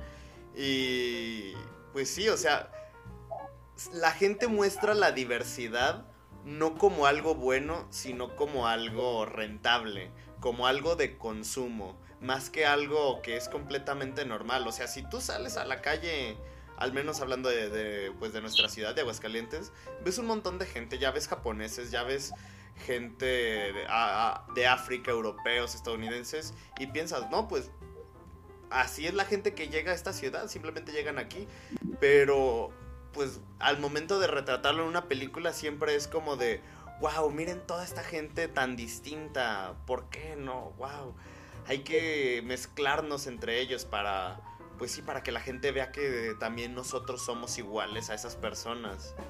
Y no, realmente no. En el momento en el que ellos se quieren introducir con este sector simplemente para mostrar que son iguales, pues se demuestra efectivamente que no son iguales. Sí, justamente porque el ento o sea, el, el, pensamiento que traen es como, como dices, o sea, es, se parte, vuelve como, como un, de consumo, o sea, solamente somos productos para ellos. Y, y, siento que, por ejemplo, esta de la cuestión de los extranjeros, eh, atesoran un poco más esas diferencias culturales que hay, por ejemplo, de un japonés a, a un mexicano, porque esos, esas eh, diferencias nos hacen ser este, tan únicos y, y estas personas que, que, te digo que tratan de hacerlo todo como como los white básicamente, pues es, simplemente somos como, ay, pues mira, lo que hacen los naquitos, qué chistosos son los naquitos, ¿no? Entonces, pues no, o sea, se ve, se ve fingido y aparte, pues es detestable tu pensamiento, amiga, o sea, no. Sí, o, o incluso también solamente con lo de la música, o sea, que dicen, ay, ¿a poco escuchas cumbias? Qué naco. Pero evidentemente siempre que hay una fiesta todo el mundo va a estar bailando cumbia, va a estar bailando banda y esas cosas. Pero no sé por qué siempre a la gente le da miedo admitir. Y bueno, cuando digo la gente también me incluyo, porque de repente también hay veces donde sí te da miedo o te da pena como admitir ciertas cosas, pero pues es normal. Yo creo que es parte también de ir aceptando y abrazando lo que eres y lo que haces. Es como cuando vas a la tienda recién despertado, dices, ay no, y si alguien me ve, si voy en pijama sin peinarme y así, y ya hasta después de un tiempo dices, no, ya, estoy muy cansado, yo lo me voy a ir así. Y ya si te encuentras a alguien, pues dices, eh, pues estoy recién levantado. Creo que así es lo mismo, tienes que empezar a pensar más por ti y no por lo que los demás dicen de ti. Yo creo que fíjate que si entendiéramos el contexto, o sea, si entendiéramos el porqué de las cosas que, que hay, por ejemplo, decían hace, hace rato que se estaba eh, eh, poniendo lo del boom del arte huichol y todo eso, si en realidad entendiéramos el por qué es el arte huichol, qué representa, o sea, todo el, contexto histórico, to, todo el, el, el por qué existen las cosas aquí en México, tendríamos una noción más como más concreta o tendríamos las bases más sentadas de lo que es pues la mexicanidad, ¿no? O sea, porque no sé, porque este decimos lo que decimos, este porque eh, decimos las expresiones que tenemos, porque las cosas se ven como se ven, ¿sí me explico? O sea, si tuviéramos un poco más de contexto, este, si todos nos interesáramos por aprender justamente de cómo somos, creo que esas brechas como que empieza, empezarían a difuminarse, quiero pensar. Es que es justo lo que pasa con los extranjeros, ¿no? Que, que vienen aquí y como, pues a lo mejor suena mal, a ellos sí les interesa nuestra, nuestra cultura, porque siento, hasta personalmente me incluyo que no sé no sé, mi cultura, es como es lo que les decía ahorita, que realmente nosotros conocemos qué tenemos en nuestro país y, y, así como dices, de dónde proviene todo el origen. Y siento que es por eso que los europeos extranjeros este, vienen y gozan más, porque es, es, que, por decir, nunca han visto como este examen que les hacen a las personas que les dan la nacionalidad o la, no sé si se dice nacionalidad o no sé qué sea. Sí, sí, sí. Que tienen que saber, ah, ciudadanía, ajá, que se tienen que saber como los presidentes y que la historia. Y yo una vez em, vi las preguntas que les hacían, realmente yo no sabía nada, ¿sabes? Como, y es, es increíble como si vivo en este país, no sé de él, ¿sabes? O sea, como un extranjero va a saber más de mi país que yo. y, y, siento que es, es realmente eso, o sea, que no, no apreciamos lo que tenemos y vienen otras personas, justo lo que decías con Coco, o sea, vienen personas extranjeras que, que a lo mejor no son, sus países no son tan ricos en cultura como México, y al llegar a México dicen, güey, o sea, ¿qué onda con, con todos los de aquí? Y como, como para nosotros es tan normal y tan X, no nos damos cuenta realmente. Sí. creo que por ejemplo sacaron una película como a la par, ¿no? O sea, salió como Coco y luego salió otra película que era mexicana que también trataba sobre el Día de los Muertos y la otra película que era mexicana era como súper chafa, no tenía nada de historia, bla, bla, bla. Siento que cuando eres mexicano das por sentado las bases de lo que es ser mexicano, ¿no? Y como, o sea, como dije hace rato, no nos interesa saber el porqué de las cosas y a un, a un extranjero, un gringo, lo que sea, les interesa porque pues obviamente están en ceros y a nosotros lo, lo, damos como por hecho, ¿no? O sea, yo soy mexicano y pues porque sí. Y siento que ahí nos estamos perdiendo, ¿no? O sea, el, el simple hecho de que, por ejemplo, no sé, o sea, ¿por qué tienden a hacer este, por ejemplo, algo como allá donde vives tú, Dulce, o sea, de Chihuahua, algo tan icónico que creo, creo que lo que ubico yo, por ejemplo, es la de la Pascualita, ¿no? O sea, para mí dicen Chihuahua, yo me acuerdo de la Pascualita. Y es como, ¿por qué? Pues por toda la historia que hay detrás de esa, ¿no? De esa, de esa muñeca. Mi abuelita compró su vestido de novia ahí. ¿Y, si, ¿Y si duró casada? sí duraba casada, pero qué miedo, ¿no? O sea, yo tampoco sabía y cuando me dijo, y yo, güey, qué miedo, o sea. Y es, no sé si vieron, pero creo que Victoria o, o, no, Victoria o una cerveza, la corona, no sé qué, la tomó prestada para, porque hicieron como un especial así de cosas emblemáticas de México, ¿no? De que pues Pascualitas, sí, que, que yo iba Ay, que la cambiaron, ¿no? Ajá, y no, ajá, que no es. Sí, y sí, he escuchado. No manches, es que dicen que nada más son los ojos, ¿sabes? O sea, que, que tenía los ojos, pero yo, yo creo que es, pues, es, una leyenda, ¿sabes? La verdad no, no, ah, pues no sé, no, no creo que se dice cada una persona, no manches. Ay, yo no, mintiendo. No. no te crean si es verdad, y si ve, y si voltea a ver, y vayan para que se den cuenta. La ven a los ojos y les, les guiña un ojo y todo eso. ¿eh? Vengan. O sea, toda la leyenda urbana que hay alrededor de pues un maniquí, ¿verdad? Pero, o sea, por ejemplo, pues, ¿cómo lo ubicas, no? O sea, la Pascualita, ah, pues Chihuahua, y ya, o sea, tiene tanto poder este eh, de leyenda urbana que pues ya así de volada lo ubicas. Yo de Aguascalientes, la verdad, no es por ser grosera, pero no. Solo sé de la canción de. Es que justo me decía la otra vez Jubi, porque. ¿Cómo se llama? ¿Sí se llama Jubi? Sí, sí, sí. Bueno, ah, me llamo Alan Juvenal, pero me dicen Jubis. me dicen Jubis, ah, ok. Que no conocía, que mucha gente no conocía de, o sea, conocían de Aguascalientes. ¿Tienen una catedral, no? ¿Algo así? Sí, la catedral. Sí, tenemos una catedral, ajá.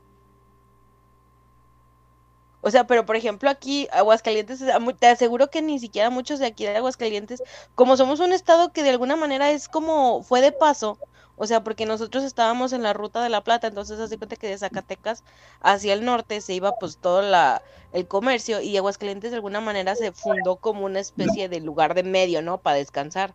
Y nosotros los de Aguascalientes siento que de alguna manera nos formamos nuestra identidad en esa, en ese paso, en esa transición que hubo en ese tiempo. Y por ejemplo, pues si te preguntan, ay, pues ¿qué hay en Aguascalientes? Pues siempre te van a decir que la feria. Pero pues en sí yo siento que la feria no es tan, o sea, como tan importante o tan interesante como... a mí no, a mí no se me hace, la verdad. Pero por ejemplo, pues tenemos otras cosas como por ejemplo, pues estamos en el mero medio del país, entonces pues de alguna manera tenemos como dos tipos de, de fauna y de, y de flora. Entonces, este, también tenemos, no sé, eh, lo, lo, que es, si hablamos históricamente, pues aquí fue como el paso de Miguel Hidalgo con todas las, las tropas y todo eso. La Convención de Aguascalientes. Este, a la Convención de Aguascalientes, también tenemos mucha... Ajá, sí, tenemos el deshilado, pues tenemos la, la presa, está la presa calles, o sea, no son tantas cosas, pero siento que Aguascalientes se formó como que en la marcha y dijo, pues mira, voy a tomar esto de aquí, voy a tomar esto de acá y pues a ver qué sale, ¿no? Pero pues, o sea, siento que es lo que nos está pasando aquí como con, en México, ¿no? O sea, siento que desconocemos tanto de otros lados que hasta como que nos perdemos el, sorprendernos, o sea, con todo lo que puede ofrecer este eh, cada rinconcito de México, no sé. Siento que mi pensamiento es un poco nacionalista, pero creo que es lo que nos hace falta. Sí, sí. Y, o sea, justamente, ay, eso era lo que quería decir al inicio. Por ejemplo, tú ves otros países como Francia, como Italia, de cómo ellos orgullosamente, uh, pues, defienden lo que son, sus culturas, todo eso.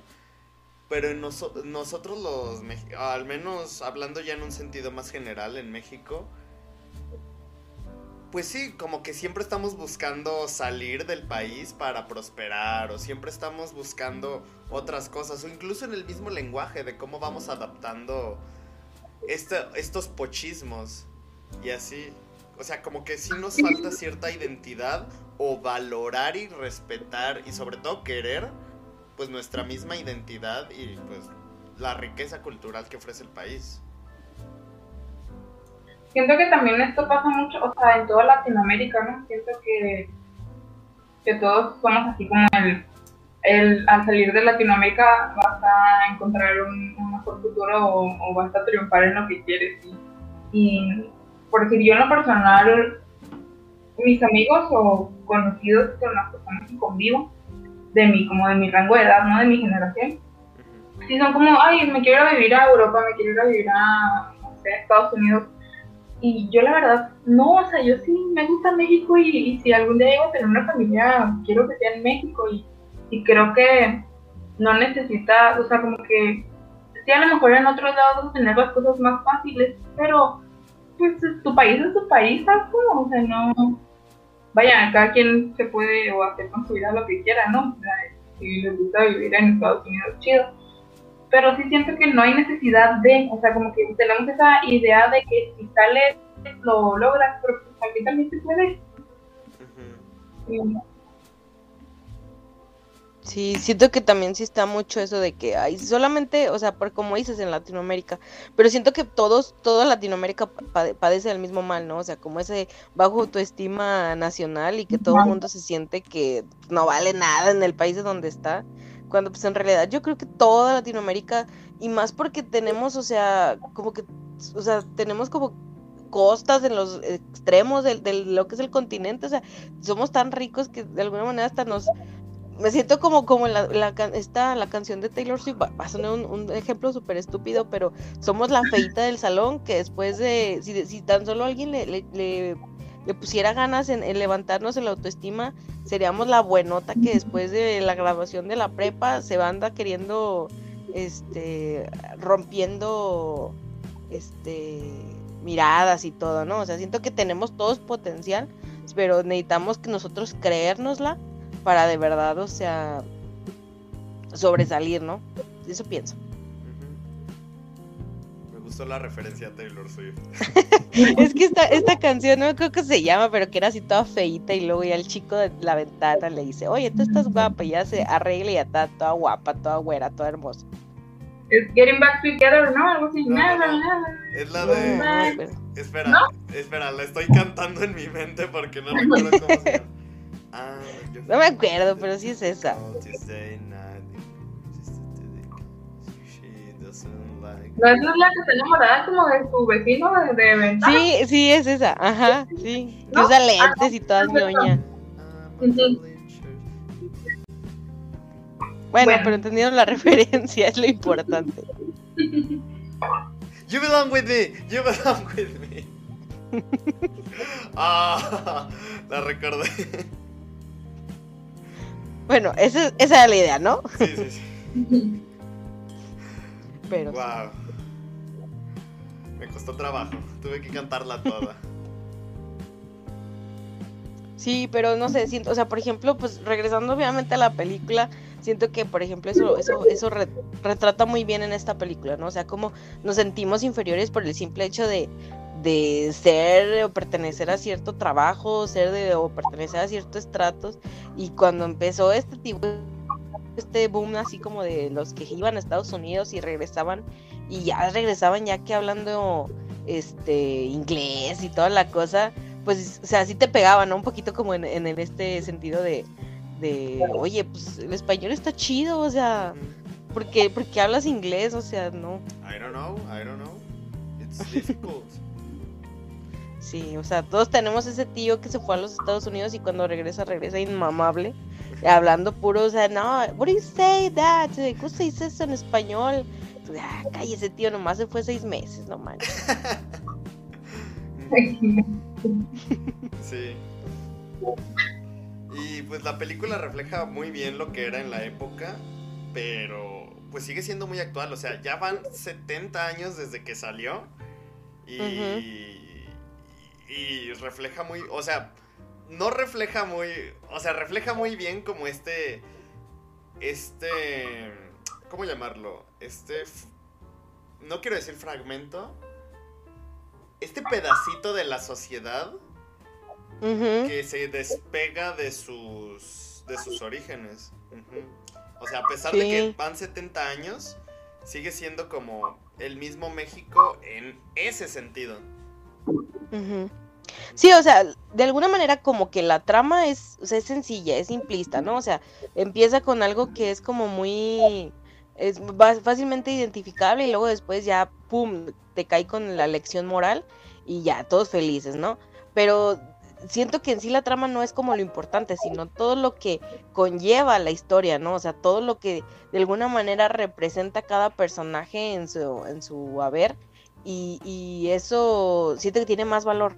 O sea, te digo, a mí lo que me encantó de esta película es todo eso, o sea, cómo refleja toda la sociedad eh, mexicana de los años 50 y, y la mete en este pedacito de dos horas y, y sí, romantiza, romantiza la pobreza, porque pues eso también lo tenía mucho el cine mexicano, o sea, toda la de, la de Pedro Infante, o sea, todo, empezamos con la de nosotros los pobres, pobres, los pobres, perdón, o sea, pues ahora, o sea, pobres, pobrecitos, ¿no? Pero eso. el torito, ajá, sí, todo eso, que todo les pasaba. Y, y sí, tiene una como una connotación, o si lo quieres ver acá religioso, pues sí, obviamente hay como esa, esa similitud con lo que le pasó a Jesucristo y todo eso. Hasta el Sí, sí lo hay. Cuando, Bueno, pues- cuando lo corren de la sociedad, de, de la sociedad, digo, de la vecindad. de la sociedad. Eh, Y se hace el Joker. Se hace- bueno, que lo corren de la vecindad y que regresa y dice, no, es que yo hablé con el padre de- del templo y me dijo que bla, bla, bla, bla, bla. Ujú. Sí, toda esa figura de, autoridad que tiene un padrecito, o sea, por ejemplo, este Carlos Orellana, que hace la figura del, del personaje del padre en esta película, también actúa en la de Los Tres García, donde también sale Sara García, y él hace la del padre. Entonces hace cuenta que, pues, toda esta cuestión de los, el desmadre que traían los, los primos, que eran los Pedro Infante, este, Abel Rodríguez y el otro que no me acuerdo cómo se llama, que eran los García, pues el padre siempre era el que tenía que poner el orden, ¿no? O sea, en este pueblito chico el padre fungía como, el padrecito de la parroquia fungía como, como figura de autoridad y moral, ¿no? Porque pues obviamente era muy representativa de aquella época, ¿no? Donde todos eran muy persinados y iban a misa todos los días y que no sé qué. Y ahorita ya no está tan, tan, tan, tan visible, ya no está tan presente.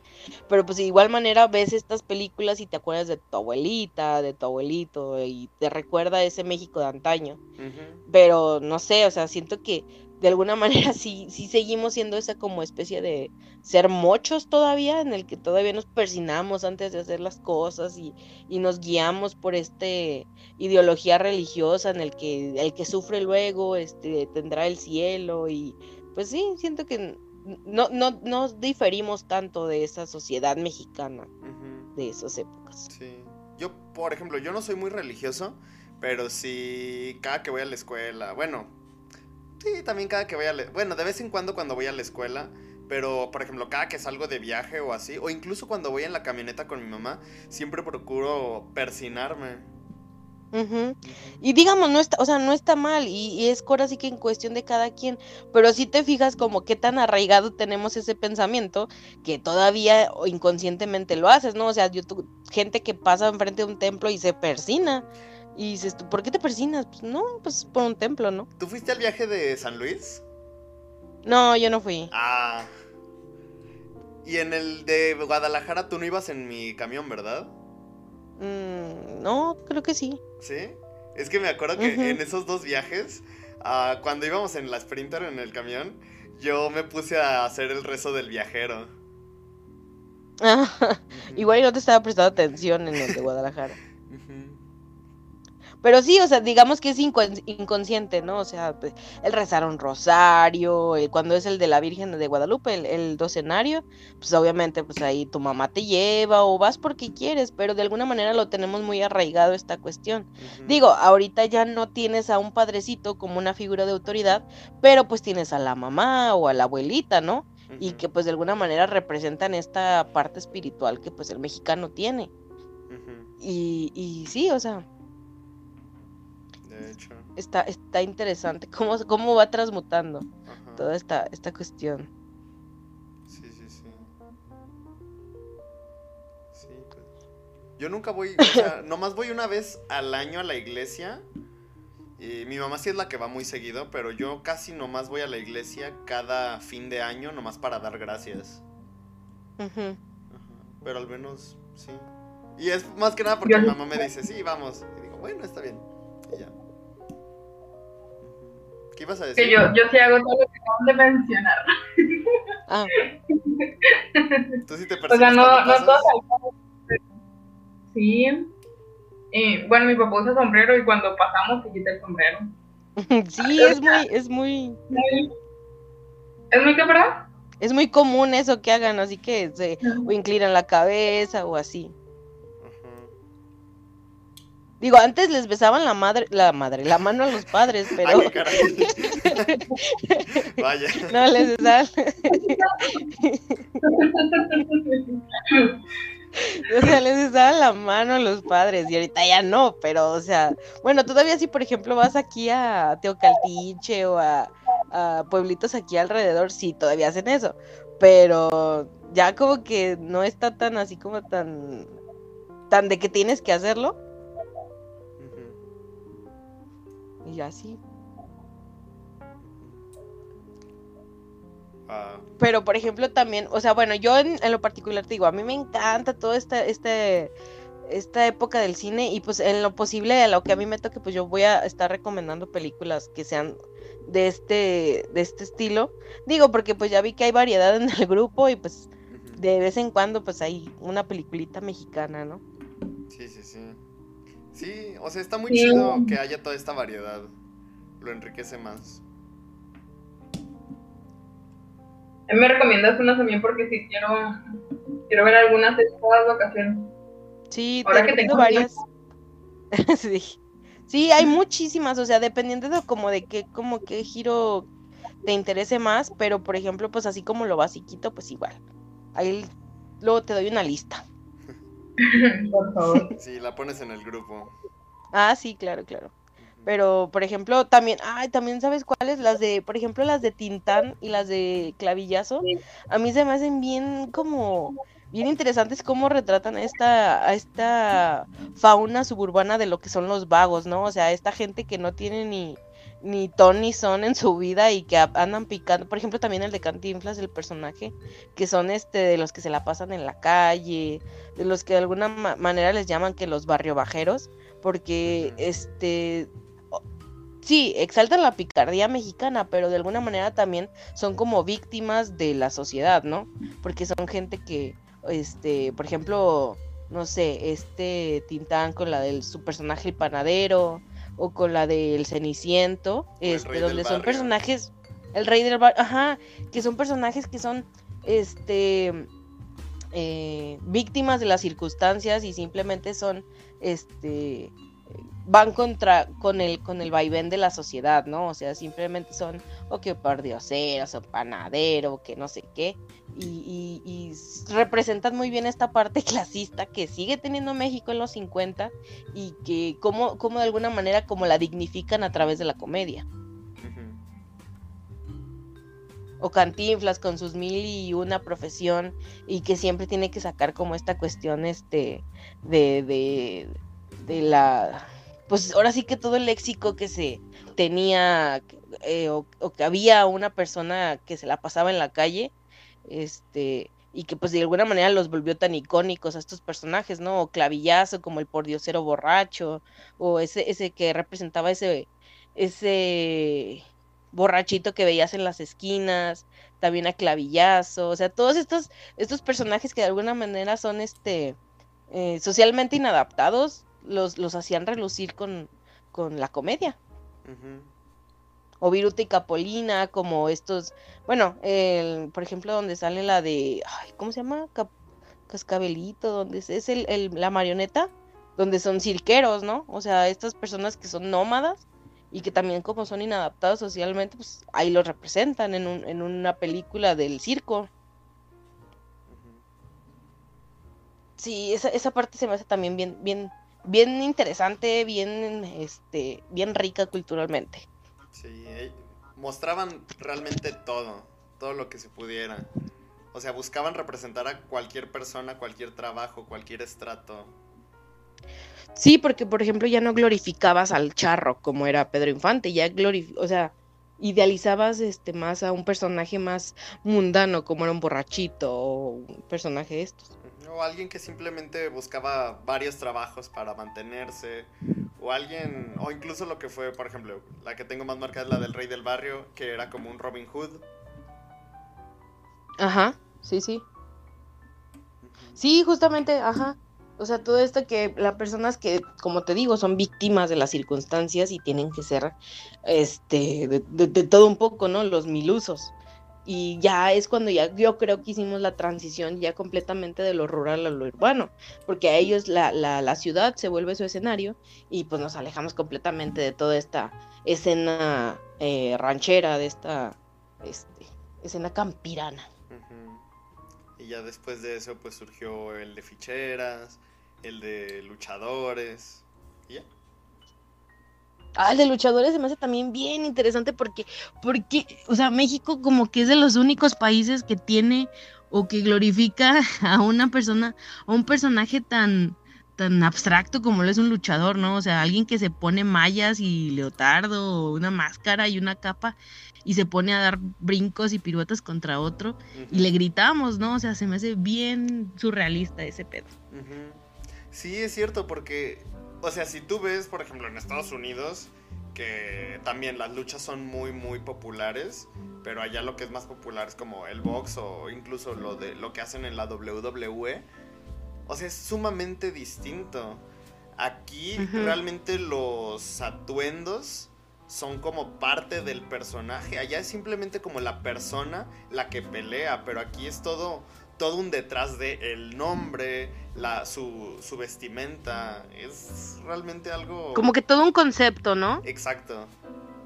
O sea, por ejemplo, mm, viene a la mente este, esto del santo, que era como una figura como, como impoluta, este, que era incorrumpible, este, y que por eso siempre lo ponían a defender personajes tan extraños como era un, una vampira, una momia, extraterrestres, que eran como completamente ajenos a lo que a lo que la cultura mexicana tenía en, su haber, o sea, ¿por qué no te ponía con el chupacabras? ¿Por qué no te ponía con la llorona? O sea, eran como cuestiones, yo siento que ahí es más reflejado como el México tratando de luchar contra la, la cultura anglosajona, ajá, que trataba de inmiscuirse ahí en, en, la, en, en, el haber mexicano, o sea, en el pensar mexicano. Estaría bien chido hacer en septiembre un especial de cine mexicano. Sí, habría que hacerlo. Aunque también tenemos que hacer uno de cine boliviano, peruano, argentino, para que no se sientan como pues excluidos. Pues que se haga. Mira, yo de, yo de cine boliviano y argentino, de argentino conozco muy poco. Yo de argentino nomás conozco las de Franchella y ya. Creo que como Franchella es como el, el Eugenio Derbez de allá, ¿no? Sí. Sí. que pues mucha gente dice que es como muy ridículo y así, pero de vez en cuando saca alguna buena película. Sí, yo Argentina, Argentina nomás ubico Floricienta, también. es cierto. Y la chica vampiro, ¿no? También hay otra que... Ah, la chica vampiro también. Hola, señora. ya llegaron mis quesadillas. Ay, salúdame a tu mami. Sí, que no falte mi mamá eh, trayéndome la cena, como cada martes. No, pero sí estaría interesante, o sea, porque te digo que en esas transiciones de, de, lo, de lo, que México estaba pasando, o sea, te digo, el, santo surgió como que en los setentas, ¿no? O sea, toda este, esta filmografía tan extensa del santo y Blue Demon fue como en los setentas, ¿no? Y es cuando México como que, ay, güey, no sabía ni qué onda que estaba pasando en su, en su mente, o sea, teníamos todavía estos estragos de la lucha social que traían los chavos del 68, este, se hacían más, este, nos estábamos viendo reflejados por las influencias del cine acá francés, este, europeo, que traían unas onditas acá medio extrañas, y siento que todo se compaginó, todo cayó en un personaje tan abstracto como es el santo. No sé. Sí. Y ahorita los los luchadores pues sí quedaron muy relegados un segundo plano. Tal vez hasta un tercer plano ya. Siento que los luchadores ahorita tratan más de sobrevivir a la, a la vida pública haciendo más escándalo que en realidad este siendo fieles a lo que es el ideal del luchador, ¿no? O sea, el espectáculo eh, físico. Y ahorita ya, por ejemplo, no sé, la otra vez estaba viendo una compilación de las peleas del cibernético, pero con esta Laura Broso y con así con el pato Zambrano y dices, no manches, o sea, neta, ¿por qué les dan micrófono a esta gente? Como el Tinieblas que ahorita estaba para diputado. Ah, sí, justamente es porque, ¿por qué? O sea, para empezar, ¿cómo dejas que una persona que trae máscara se postule para una, una candidatura? De hecho. O sea, y el pobre señor se veía que no podía articular bien una palabra. Yo creo que tanto trancazo que le dieron en la cabeza. Y es como de neta lo estás poniendo a una persona que evidentemente no está preparada porque se dedicó a otra cosa en su vida. Y lo pones a ejercer un cargo público neta.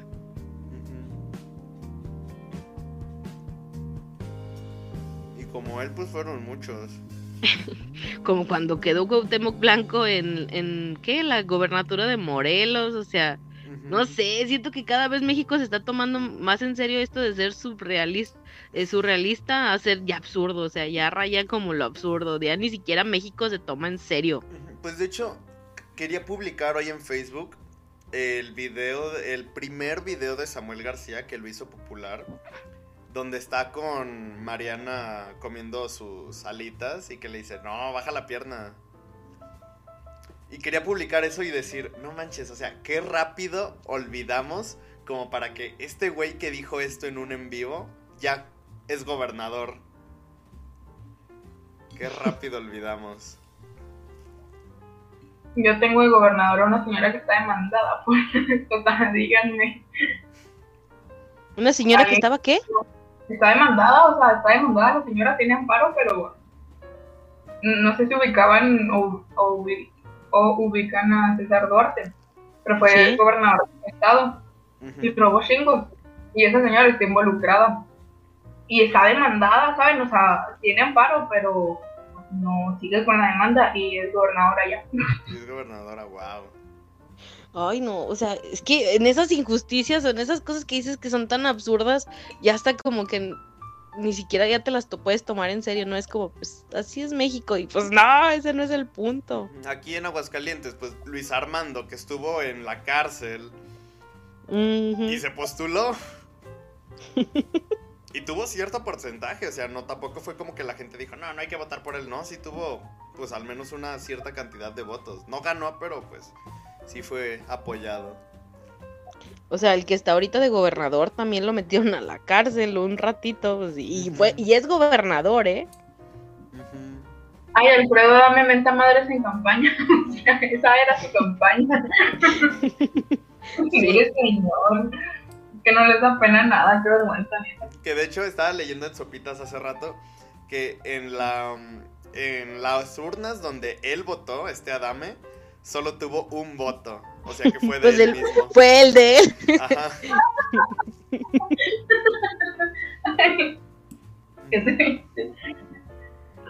No manches, qué vergüenza. Pero pues bueno, así, así es México. México mágico. Pues sí, pero no debería de ser, o sea, no debería definirnos eso. Esa, esa frase no debería definirnos. Pues de hecho, lo que estaba viendo también es que en la Ciudad de México, pues estaban quejando. Decían, no, pues es que, ¿cómo es posible que este. ¿Cómo se llama el candidato de Morena que estaba acusado de violación? Mm, Macedonia. ¿El de Guerrero? Ajá. Macedonia. Ah, sí, ese. Macedonia. Salgado Macedonio, ese mero. Pues que la gente estaba diciendo, no, no, no, es que cómo es posible que Morena apoya a alguien como Salgado Macedonio. Hay que, hay que darles voto de castigo a Morena. Y en la Ciudad de México quedó Cuadri. ¿Qué es eso? Cuadri, ¿no te acuerdas del candidato Cuadri? Ah, en la época de cuando estaba López Obrador contra Calderón. Uy, no, tenía como cinco años. Ay, ay, es que mi, mi mamá sí era muy fan de la política y yo me ponía a ver todos los debates con ella. No, pues él fue candidato a la presidencia por Nueva Alianza. Obviamente no ganó. Pero pues ahorita él, él es maestro también de la Ibero. Creo que tiene un cargo en el sindicato de maestros, algo así. Pero es maestro en la Ibero y tiene ac- acusaciones y demandas de abuso sexual por parte de estudiantes de la Ibero. Y pues quedó como diputado. No manches. Ajá. O sea, dicen, no, es que voto de castigo para Morena, pero eligen a Cuadri. Es como... ah. No, no, no. O sea, pero también tienes que ver la clase de que no hay candidatos, o sea, en realidad no hay como para dónde hacerte, ¿no? O sea, todos los no. candidatos estaban igual o peor. Eso sí.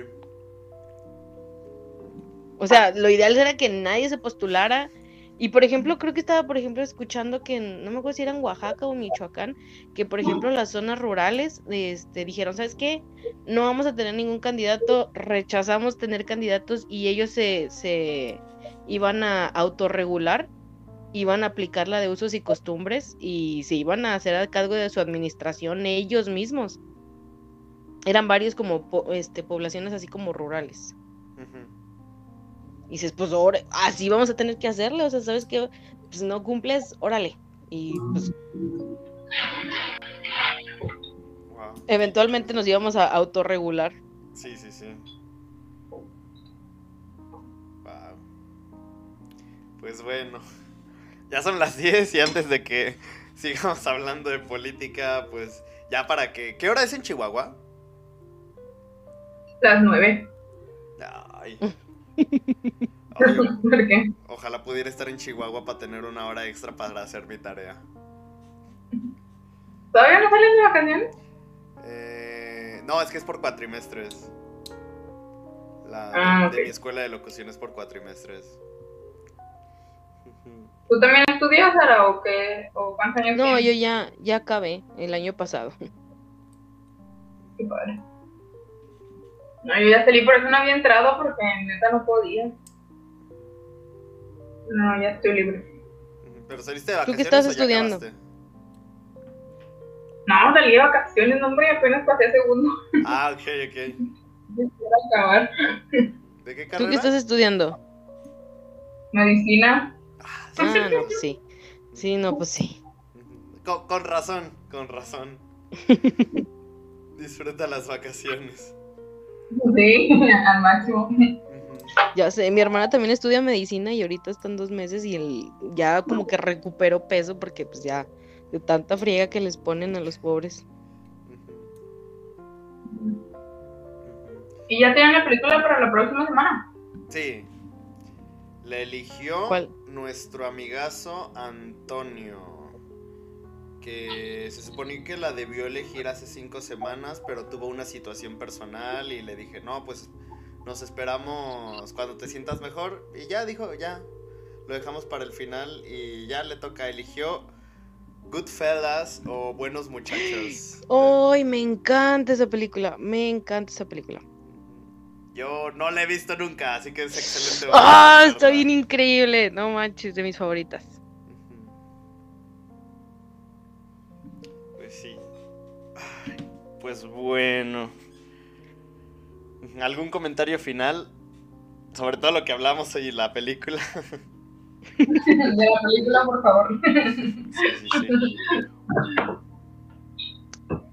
No, pues nada, que pues, el cine mexicano tiene, o sea, toda esa época es increíble, este, hay que darle una oportunidad. Probablemente sí estén lentas porque es otro tipo de narrativa, como decían, es como muy, eh, estábamos en la transición del teatro al cine y pues era una manera de contar las historias diferentes, pero si les damos la oportunidad están increíbles todas esas, estas historias, este, y pues, valoramos un poco más, quiero pensar yo que podamos valorar un poco más del que significa ser mexicano. Ujú.